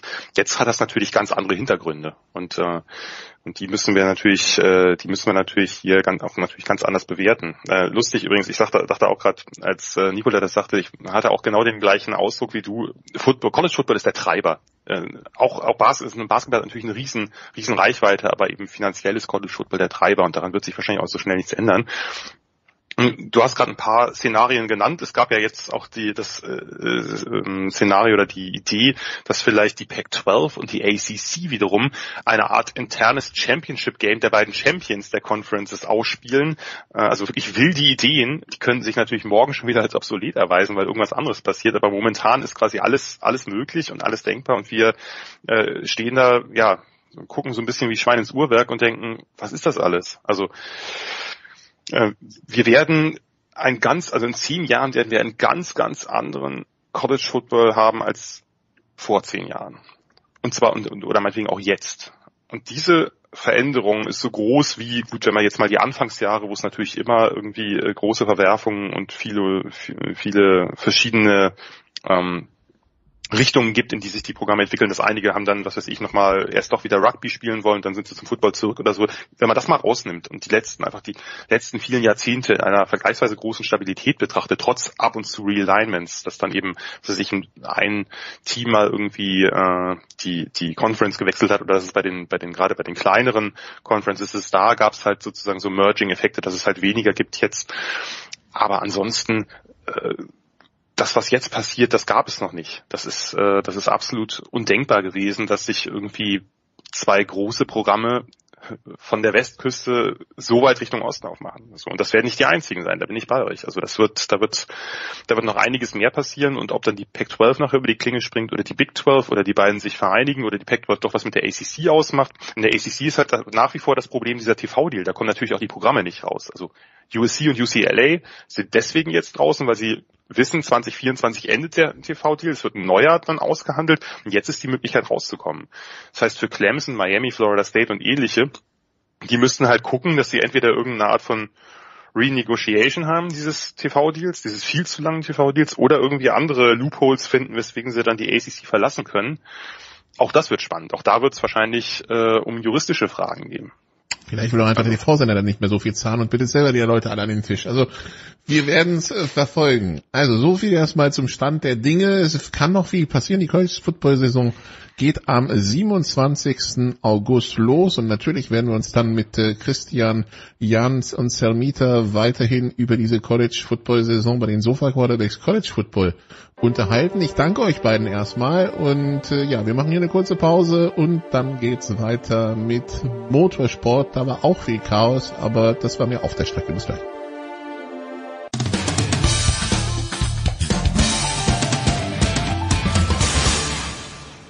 Hallo, da ist der Dominik Diem und ich höre Sportradio 360. Big Show 567 bei Sportradio 360 und wir gehen von den Verkehrsunfällen neben dem Platz zu den Verkehrsunfällen auf dem Platz und sind beim Motorsport angekommen und wir haben äh, Stefan Heinrich in der Leitung. Hallo Stefan. Äh, grüß dich, Nikolas. Ja, natürlich, du hast recht. Eigentlich, man hört ja gerade jetzt auch zu Ferienbeginn in den nördlichen deutschen Bundesländern immer wieder auch beim Verkehrsfunk tatsächlich dann immer wieder eine Menge, Menge äh, Staumeldung und auch Unfall, Unfalldurchsagen. Hätte es Unfalldurchsagen beim DTM-Rennen am Samstag, letzten Samstag, am Norrisring gegeben, das hätte zehn Minuten, Viertelstunde gedauert. Ja, als hätten die Fahrer sich vorher hier auf Malta aufgehalten. Vorgestern waren es ja 37 Grad, gefühlt wie 54 laut des Wetterberichts. Ähm, es war äh, ja dafür so heiß, wie es war. Es wurde dann kalt verformt in Nürnberg auf dem Norrisring. Der Samstag ein einziger Crash im Grunde genommen. Ähm, Stefan, hol uns mal ab, was da passiert ist und vor allen Dingen, was sind denn die Gründe? Also sind die Fahrer irgendwie übermütig? Äh, kennen sie die Autos nicht gut genug? Waren zu viele Autos auf der Strecke? Was, warum? Na gut, die DTM hatte ja eh aufgrund des, der, der relativ hohen Starterzahl im Vergleich zum letzten Jahr, also 27 Autos, die Trainingsgruppen schon mal ein bisschen entzerrt. Da sind wir ja letzte Woche bei dir, Mhm. Nikolas, hier bei äh, Sportradio drauf eingegangen. Zwei Trainingsgruppen, zwei Qualifikationsgruppen. Die eine Gruppe bildet die linke Startreihe, die andere die rechte Startreihe.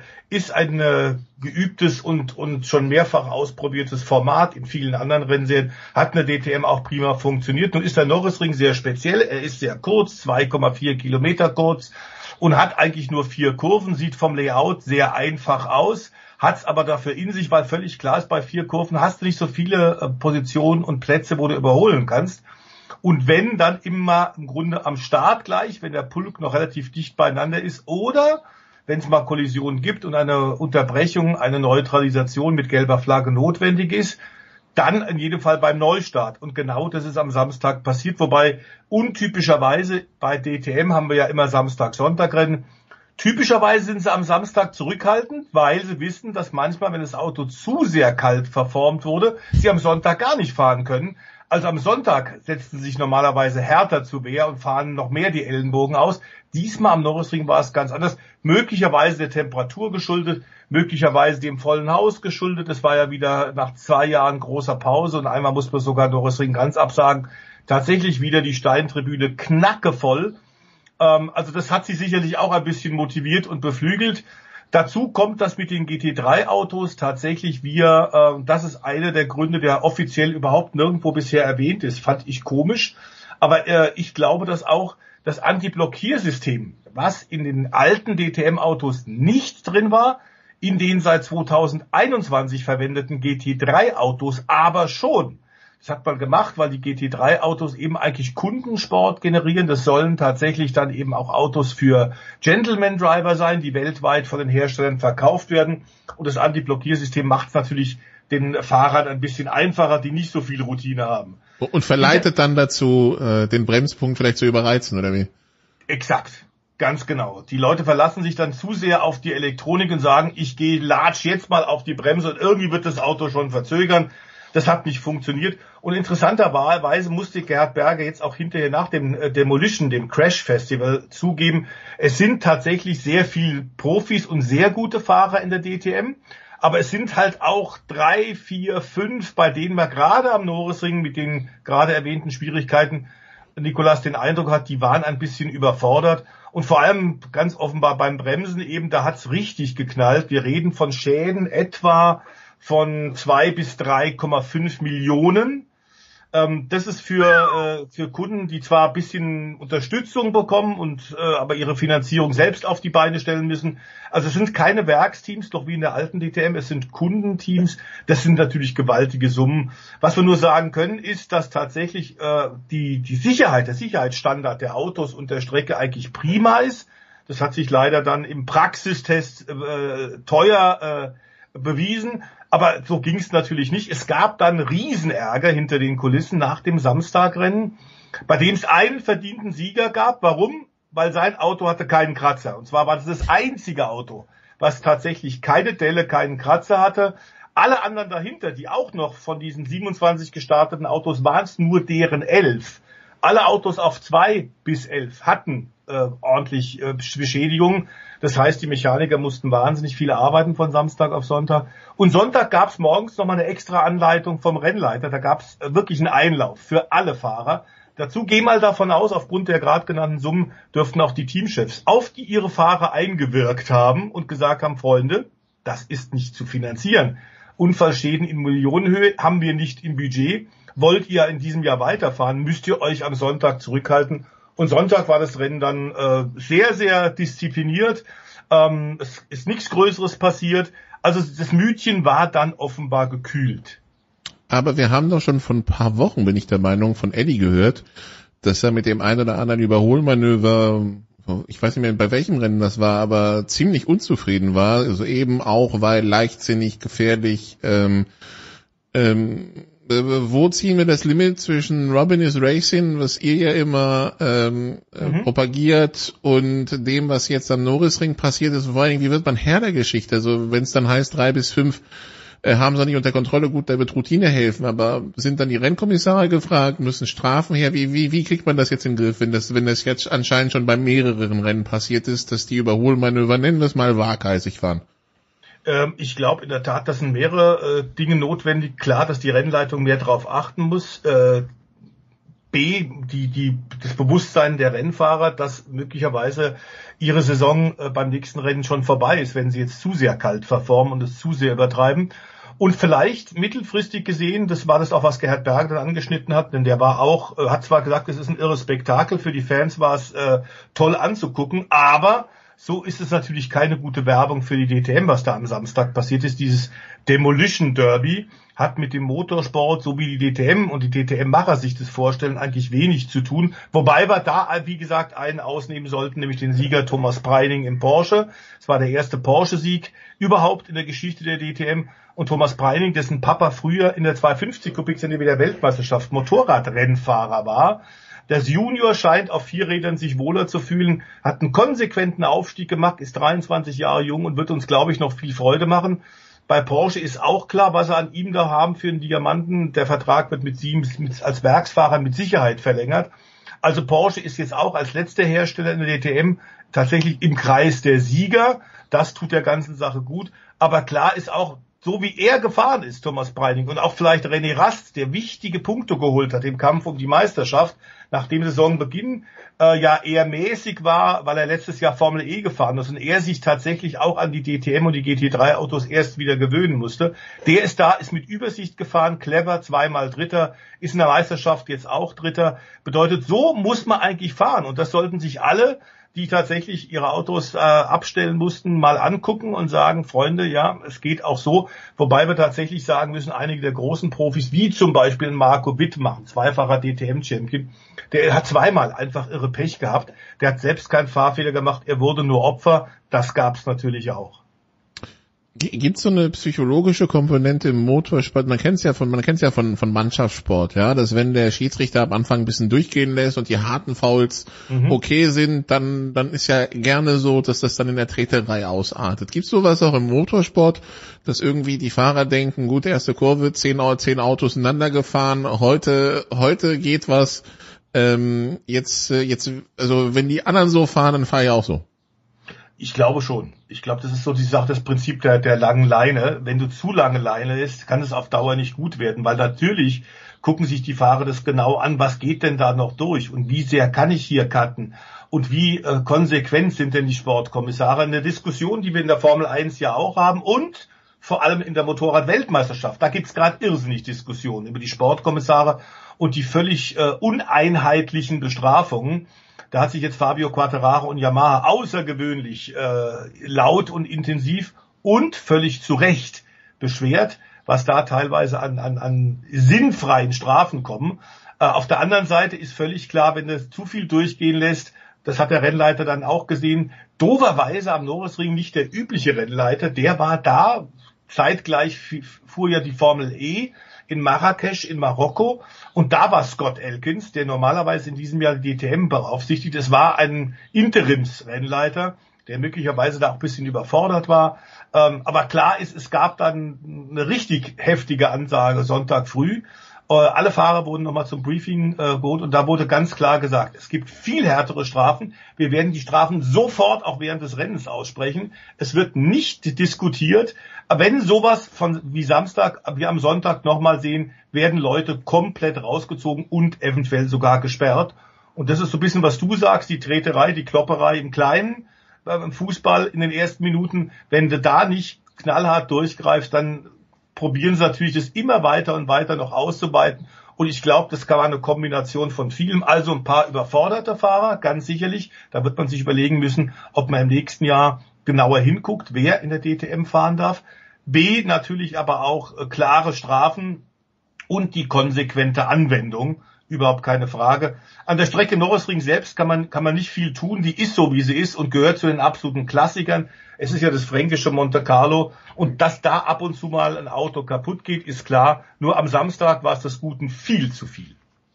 Dann schauen wir nochmal auf das sportliche Sheldon van der Linde mit einer sauberen Null übers Wochenende und damit ist die Tabellenführung in der DTM weg. Ähm, ja, wobei man sagen muss, dass äh, wir vorher schon wussten, es wird schwer, denn es gibt ja Platzierungsgewichte. Und gerade auf dem Nürburgring, auf so einem kurzen Kurs, so einem Stop-and-Go-Kurs, wo du enge Kurven hast und dann wieder raus beschleunigen musst, dann musst du verzögern und bremsen für die nächste Kurve. Da ist natürlich zusätzliches Gewicht, also Performance-Gewicht, natürlich ziemlich tödlich. Dass das schwer werden würde für die Top-Leute in der Meisterschaft war klar, weil sie einfach mehr zu tragen hatten. Ähm, er hat sich aber auch äh, wirklich in den Qualifying gut angestellt, hatte Pech im ersten Rennen gleich auch für ihn in der ersten Kurve das aus. Also er hat wenig Fehler gemacht.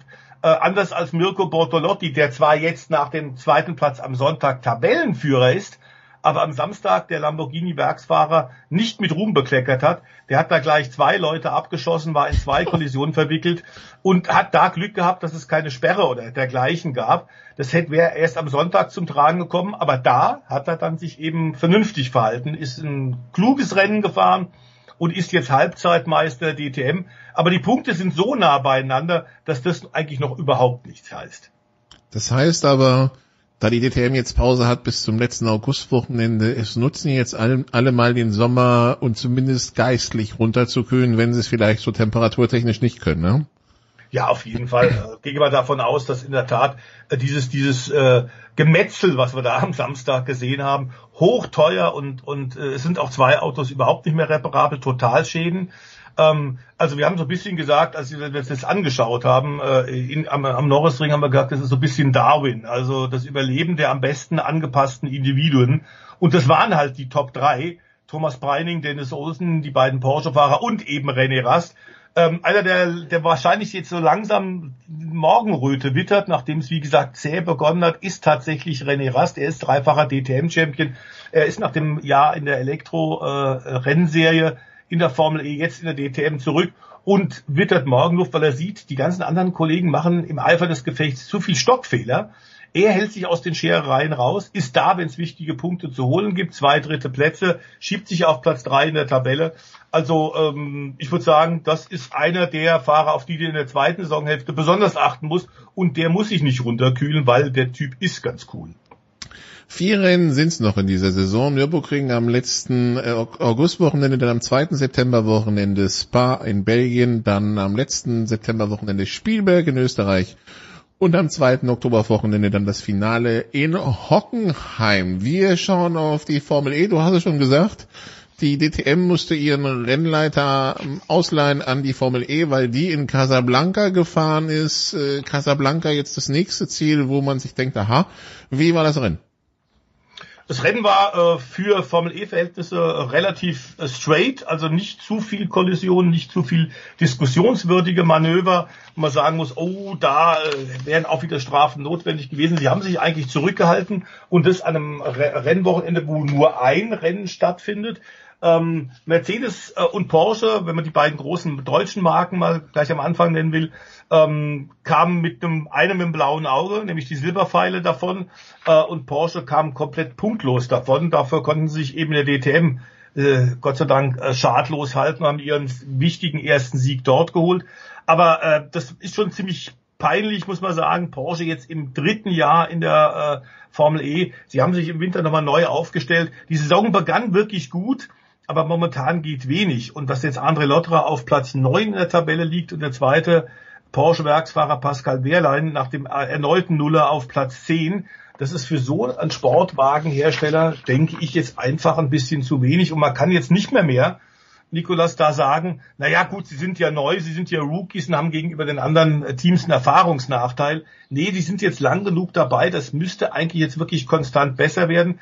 Mercedes äh, insofern nach schwachem Qualifying noch einigermaßen okay rausgekommen, ähm, weil unter anderem auch ein Kundenteam gewonnen hat und weil Nick de Vries, der amtierende Formel E Weltmeister, sowie äh, Stoffel van Dorn, der bis Marrakesch tatsächlich geführt hat. Äh, am Ende eine ganz gute Aufholjagd gemacht haben. Der eine ist auf Platz 6 gekommen ins Ziel, der andere auf Platz 8. Das war wirklich Thema Schadensbegrenzung. Sie bleiben damit vorne dabei, vor allem Stoffel van Dorn in der Gesamtwertung der Meisterschaft. Aber auch Mercedes hatte sich da ein bisschen mehr ausgerechnet. Ich glaube, so ähnlich wie in Silverstone in der Formel 1. Ja, und Silverstone ist ein super Stichwort. Wir machen eine kurze Pause, holen die Kollegen dazu und dann sprechen über das, was in Silverstone passiert ist. Da hat nämlich einen ganz großen Schutzengel gebraucht. Bis gleich.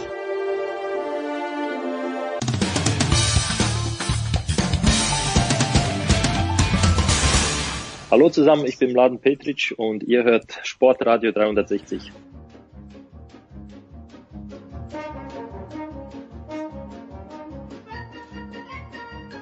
Big Show 567 hier bei Sportradio 360 und wir besprechen noch die Formel 1, das Geschehen in Silverstone und schauen voraus auf Österreich und äh, Stefan Voice-Heinrich ist in der, Leitung, in der Leitung geblieben und Stefan Ehlen ist dazugekommen. Hallo Stefan.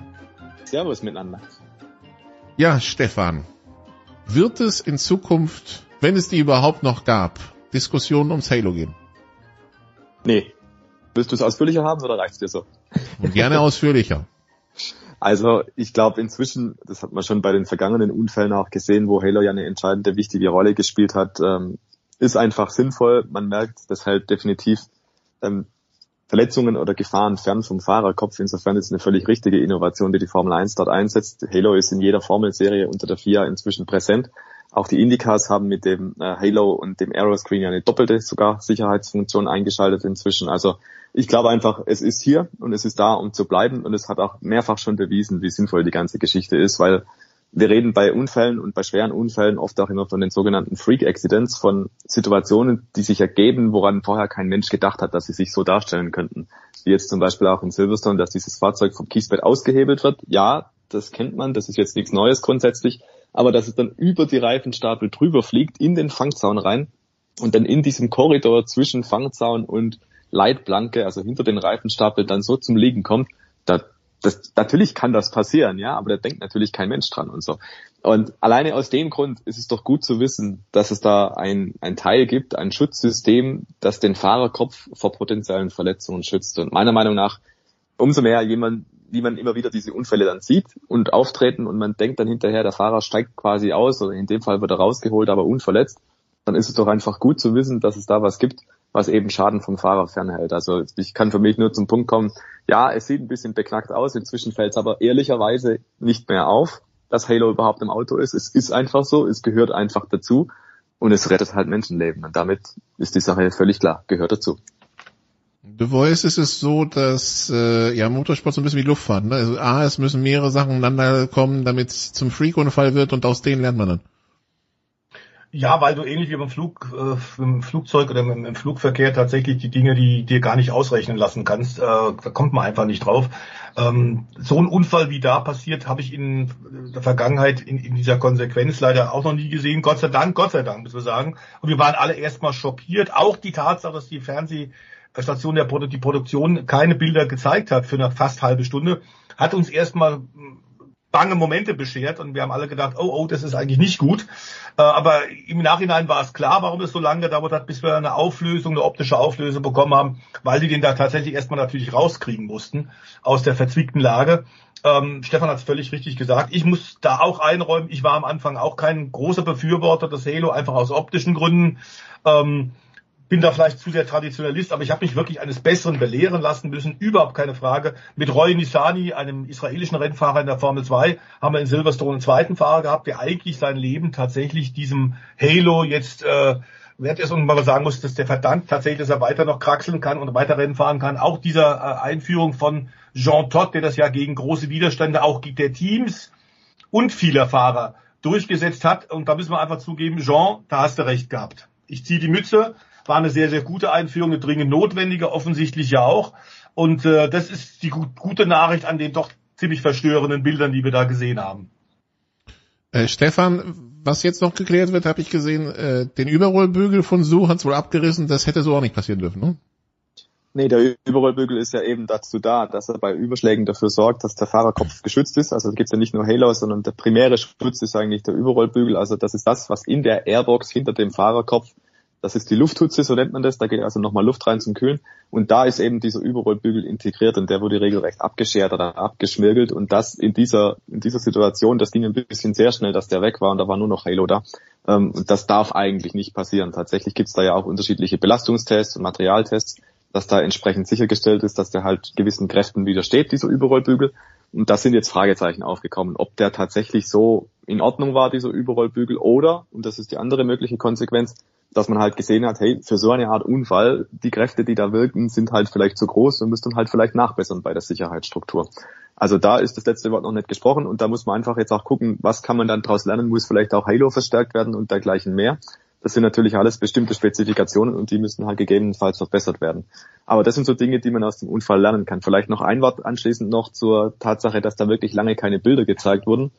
Ich fand es ein bisschen kurios, also ich kann es nachvollziehen, warum man das gemacht hat. Allerdings, wenn man dann sieht, die Bilder, die auch meine Kollegen von Motorsport Images gemacht haben, an der Unfallstelle, wo George Russell nach wenigen Sekunden, also der Mercedes-Fahrer, der involviert war, wenige Sekunden nach dem Crash, ist er hingespottet auf die Reifenstapel hoch und war dann dort, hat sich das Auto angeguckt und in dem Moment schon gibt einer der Sportwarte, der ebenfalls an der Unfallstelle war, den Daumen nach oben.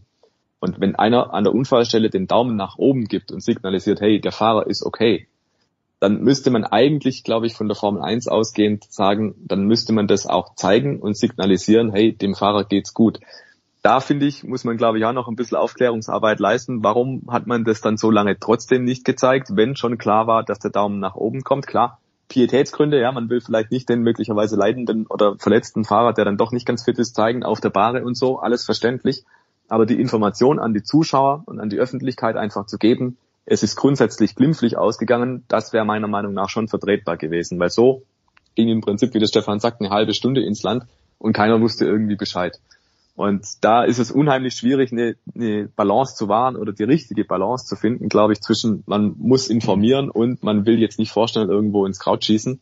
Aber in der Rückschau, glaube ich, tatsächlich hätte es vielen gut getan, einfach zu sehen, es hat gepasst. Zumal, und das darf man bei der ganzen Geschichte ja auch nicht vergessen, diejenigen auf der Tribüne direkt dahinter, die sehen den Daumen ja. Also diese Info ist in der Welt, auch wenn es die Kameras vielleicht nicht gezeigt haben in dem Moment.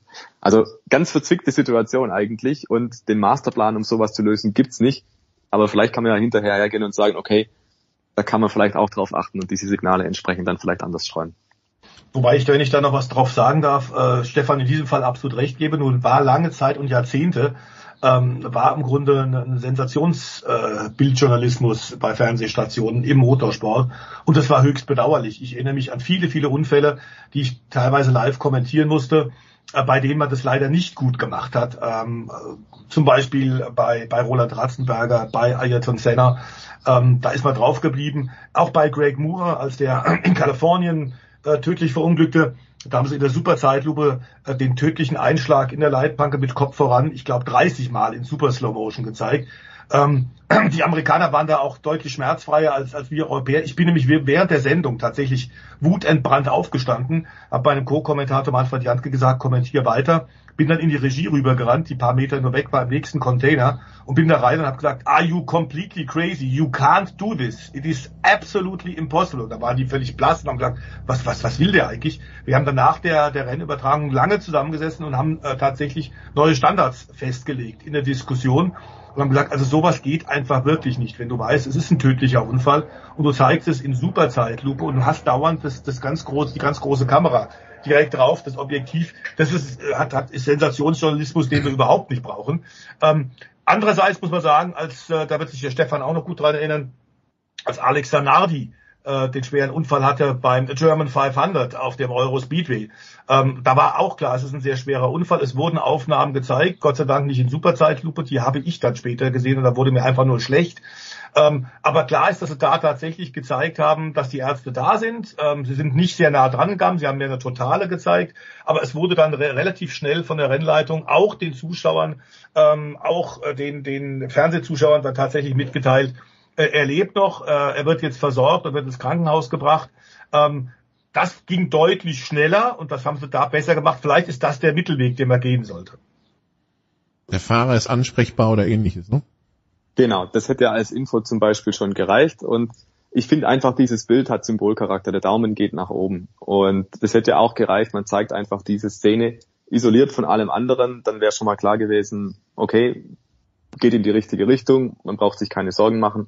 Weil das Gegenteil ist natürlich auch, dass man jetzt eine halbe Stunde lang nichts gesagt hat. Da könnte man, wenn man jetzt böswillig wäre, der Formel 1 natürlich auch eine gewisse Sensationsgeilheit vorwerfen und sagen, ähm, die halten jetzt absichtlich was zurück, weil sowas verbreitet sich ja schnell auf Twitter, soziale Medien und so weiter und so fort, macht schnell die Runde schwerer Unfall Formel 1, äh, keine Ahnung, ne? Und dann schaltet vielleicht der ein oder andere trotzdem mal das Gerät an und guckt und will wissen, was ist es da eigentlich passiert.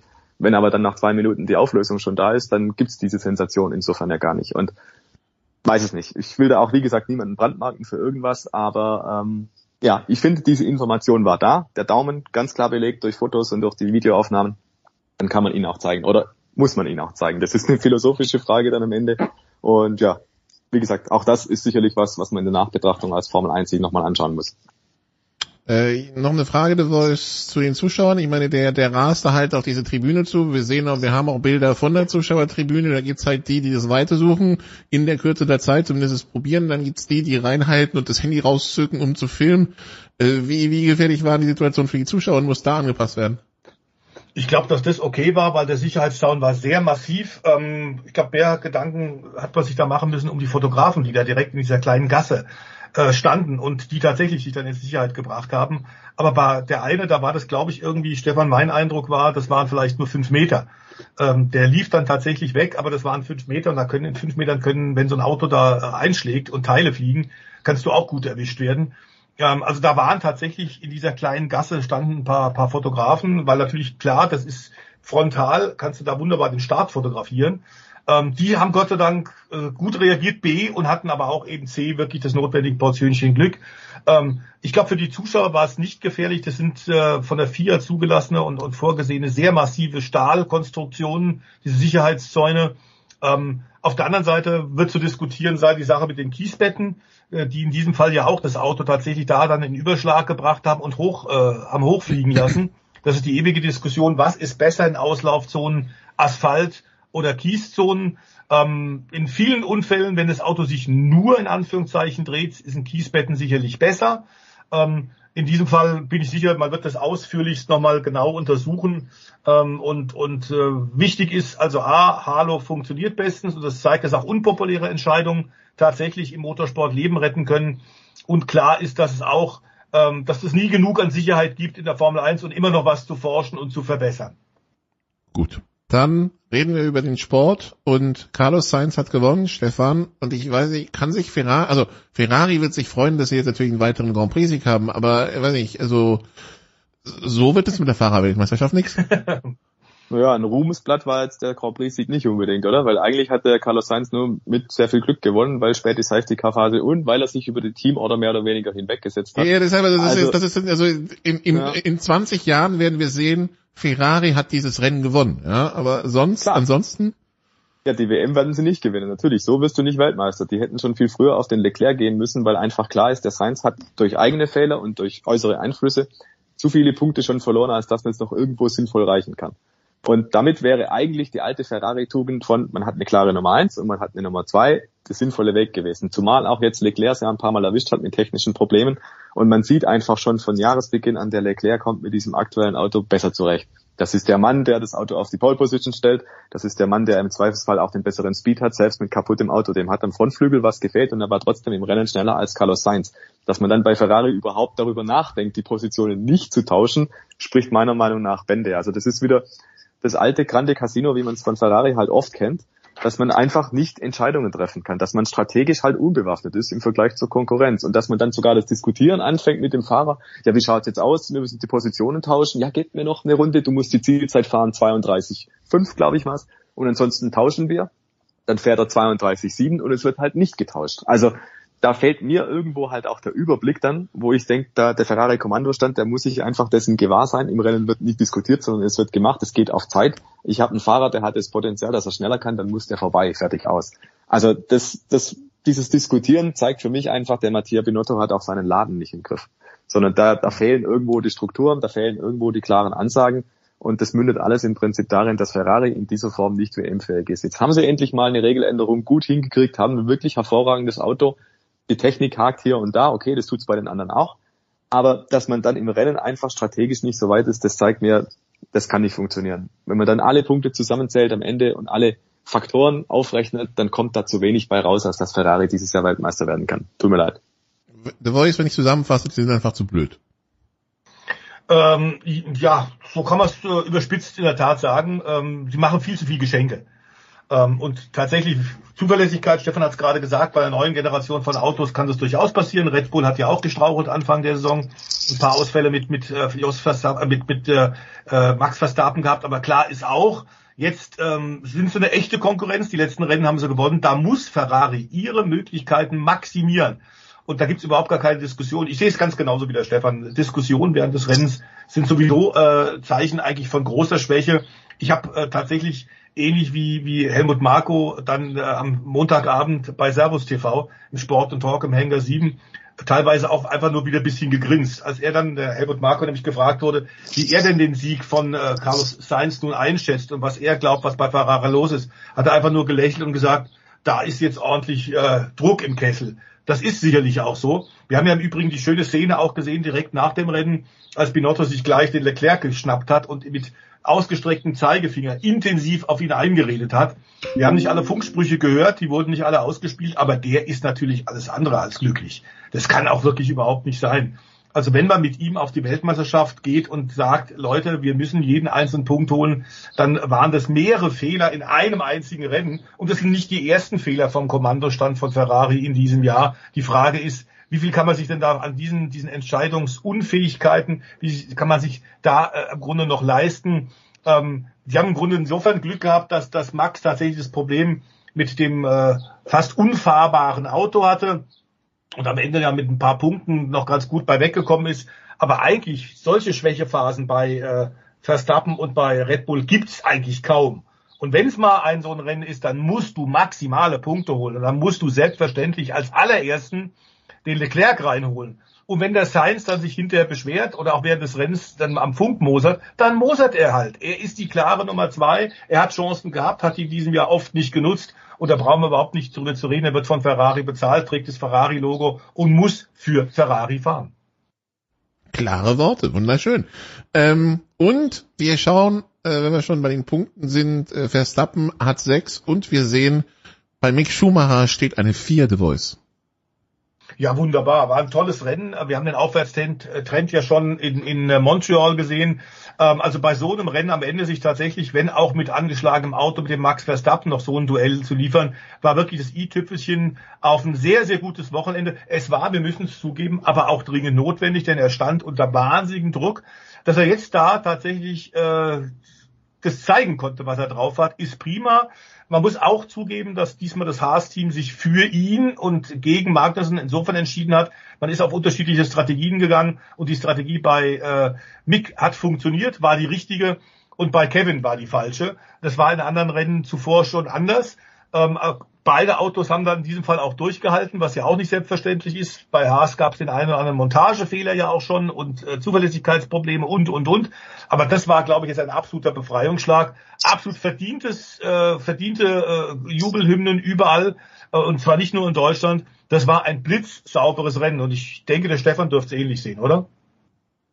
Ja, fand ich auch gut und wie gesagt, eigentlich war ja schon Montreal so ein bisschen der Punkt erreicht, wo man sagt, ja, der hat gepasst. Und jetzt hat er halt noch das Gütesiegel, dass die WM-Punkte da sind. Jetzt ist im Prinzip erstmal äh, Ruhe im Karton, wobei eigentlich muss man dann auch sagen, jetzt wird der Druck natürlich insofern wieder steigen, weil das muss er jetzt halt nochmal machen. Ne? Also in, in, im Sinne von, dass er jetzt einfach weiter gute Ergebnisse, gute Rennen zeigen muss, weil Motorsport ist wie jeder andere Sport auch Ergebnissport. Du musst halt liefern. Wenn jetzt dann dreimal in Folge der 17. Platz rauskommt, dann ist das auch wieder nicht gut genug. Also das ist einfach der permanente Druck, der ab jetzt dann speziell auf ihm halt auch lastet, dass er wieder weiter liefern muss. Aber wenn er so weitermacht, glaube ich, ist das alles in Ordnung. Und das ist jetzt vielleicht dann die große Schwierigkeit, weil der Haas halt nicht weiterentwickelt.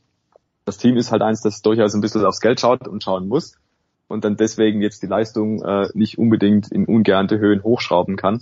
Und damit fällt Haas automatisch ja ein bisschen zurück im Kräfteverhältnis. Das hat man jetzt schon die letzten Wochen immer wieder beobachtet. Das heißt, unterm Strich wird es halt einfach schwieriger für Mick Schumacher und für Kevin Magnussen mit dem Haas in die Punkte zu fahren.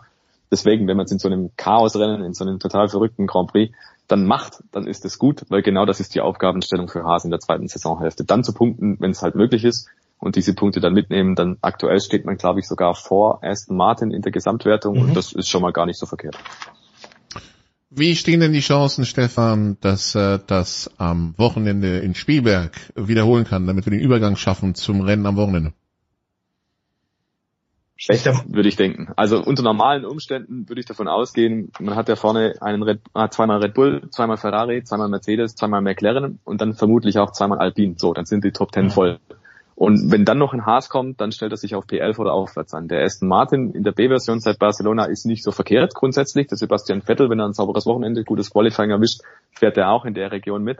Ähm, also ich gehe eher davon aus, dass das die Situation ist, die Haas halt jetzt aktuell hat, ohne Entwicklungssprünge, ohne große Weiterentwicklung. Dann stellt man sich halt vorneweg hinten an. Und dann muss man darauf hoffen, dass im Prinzip vorne was passiert. Aber aus eigener Kraft in die Top Ten fahren im Qualifying, im Trockenen zum Beispiel oder wirklich aus eigener Kraft davor in die Punkteränge, das sehe ich eher nicht. Also es kann klappen, wenn die Umstände helfen, aber ansonsten wird es wahrscheinlich eher schwierig sein. Du weißt, es wird also wieder in Spielberg gefahren. Ähm, mit den Autos 2022, wem kommt das entgegen? Wenn wir erstmal jetzt irgendwelche Fails von der von äh, vom Kommandostand ausklammern. Ich glaube, dass tatsächlich Mercedes sich ein bisschen schwerer tun wird als in Silverstone. Da hatten wir ja da teilweise tatsächlich den Eindruck, vor allem in der Schlussphase, als Hamilton da äh, in diesem tollen, äh, wirklich sehr, sehr sehenswerten Rad an Radkampf äh, mit zwei Kollegen verwickelt war, als es um Platz zwei und drei ging. Das war toll.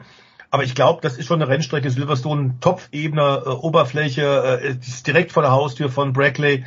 Ähm, da hatten sie sich sehr viel ausgerechnet. Update mit dem Unterboden hat funktioniert. Ich glaube, die werden jetzt wieder etwas kleinere Brötchen backen. Und das ist im Grunde die Hauptfrage ja in diesem Jahr. Bleiben die ihrem Konzept ihres doch revolutionären Autos 2022 treu oder werden sie mittelfristig, und man ist jetzt ja schon intensiv an der Konstruktion der Autos für 2023, werden sie tatsächlich da sich dann doch bisschen mehr in Richtung Red Bull Konzept entwickeln?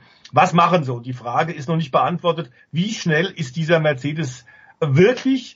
Momentan ist dieses Einsatzfenster sehr, sehr klein und du brauchst wahnsinnig viele Faktoren außenrum, die dir zuspielen, damit das Auto schnell genug ist.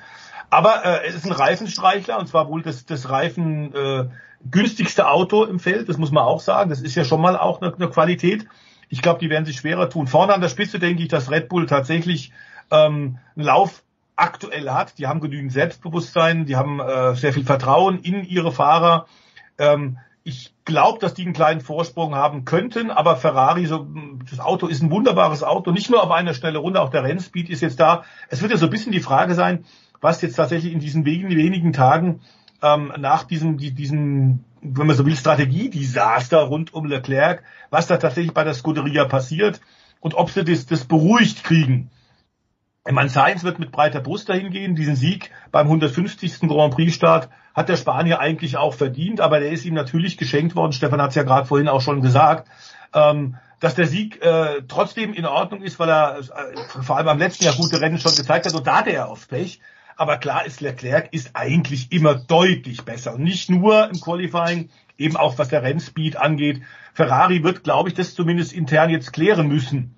Wie ist jetzt tatsächlich die Situation, ähm, dass der Sainz nicht wieder sich über irgendwelche äh, äh klaren Stallordern, Kommandos hinwegsetzt? Das kann man sich jetzt weitere Fehler dieser Art definitiv in Spielberg und in den folgenden Rennen überhaupt nicht mehr leisten. Und bei Ferrari, also Stefan, die große Frage, wie ist die Stimmung im Team? angespannt. Aber ich gehe davon aus, da wird es klärende Worte gegeben haben, dass der Wäre schon lustig, wenn die dann anfangen, die Leute in die Box zu bestellen und dann gar kein Fahrer mehr kommt. Ja, mal. Oder umgekehrt, dass die Fahrer in die Box kommen und keiner bereitsteht, hatten wir alles schon. Ne? also nee, ich glaube, die werden sich schon ausgesprochen haben. Ähm, der Leclerc wird sicherlich so ein paar, hm, wie soll man sagen, klare, deutliche Ansagen eingefordert haben in seine Richtung, dass da völlig klar ist, dass er in naher Zukunft dann da vielleicht noch eine Titelchance haben. Aber ich glaube, er speziell wird so einen kleinen Dämpfer erhalten haben da in dem Rennen. So nach dem Motto, hey, eigentlich bin ich angetreten, um mit Ferrari Weltmeister zu werden. Und eigentlich hat Ferrari mich geholt und langfristig gebunden, damit wir gemeinsam Weltmeister werden. Aber so wird es halt nicht. Also ich glaube, dass die Ernüchterung bei ihm schon ein bisschen eingesetzt hat und jetzt wird es halt darauf ankommen, dass man mal ein normales Rennen wieder hat, dass er einfach den Seins in Grund und Boden fährt und dass er vielleicht aufs Podium fährt oder gewinnt im besten Fall dass da wieder ein bisschen Ruhe reinkommt und die Verhältnisse gerade gezurrt werden. Jetzt hat der Sainz seinen Sieg, wunderbar, alles prima. Aber jetzt muss der Leclerc im Prinzip wieder gucken, dass das wieder in seine Richtung ausschlägt, das Pendel. Und ich bin sehr davon überzeugt, das wird passieren. Es sah ja nach fünf Rennen noch gut aus. Das wollen wir ja nicht vergessen. Nee, es sieht auch nach wie vor gut aus. Der Ferrari ist ein patentes Auto, der Leclerc ist schnell, das kann immer noch funktionieren. Aber eben, dass es funktioniert, dafür müssen halt ein paar Weichen richtig gestellt werden und das ist die Aufgabe von Ferrari jetzt. Gut, dann werden wir das am Wochenende anschauen. Das war's mit dem Motorsport in der Big Show und das war's auch mit der Big Show, da der Producer den Tennisteil an den Anfang gezogen hat. Machen wir hier jetzt quasi den Laden zu. Ich weiß nicht, zum ersten Mal seit zehn Jahren muss ich die Big Show abmoderieren. Das war's also von der Big Show 567 und so sehr, und wenn die Briten den Jens Huber ausreisen lassen und ihn nicht zum Premierminister machen, bin ich guter Dinge. Das ist nächste Woche auch Big Show 568 gibt. Danke Jens, danke an alle Beteiligten. Bis zur nächsten Woche. Ciao. Das war die Big Show auf sportradio360.de. Folgen Sie uns auf Twitter, klicken Sie den Gefällt mir Button auf unserer Facebook-Seite und abonnieren Sie uns via RSS-Feed oder auf iTunes. Die nächste Ausgabe der Big Show gibt es am kommenden Donnerstag. Bis dahin sollten Sie die Zeit nutzen und die weiteren Angebote auf sportradio360.de wahrnehmen. Play Ball! Da ist gar nichts toll!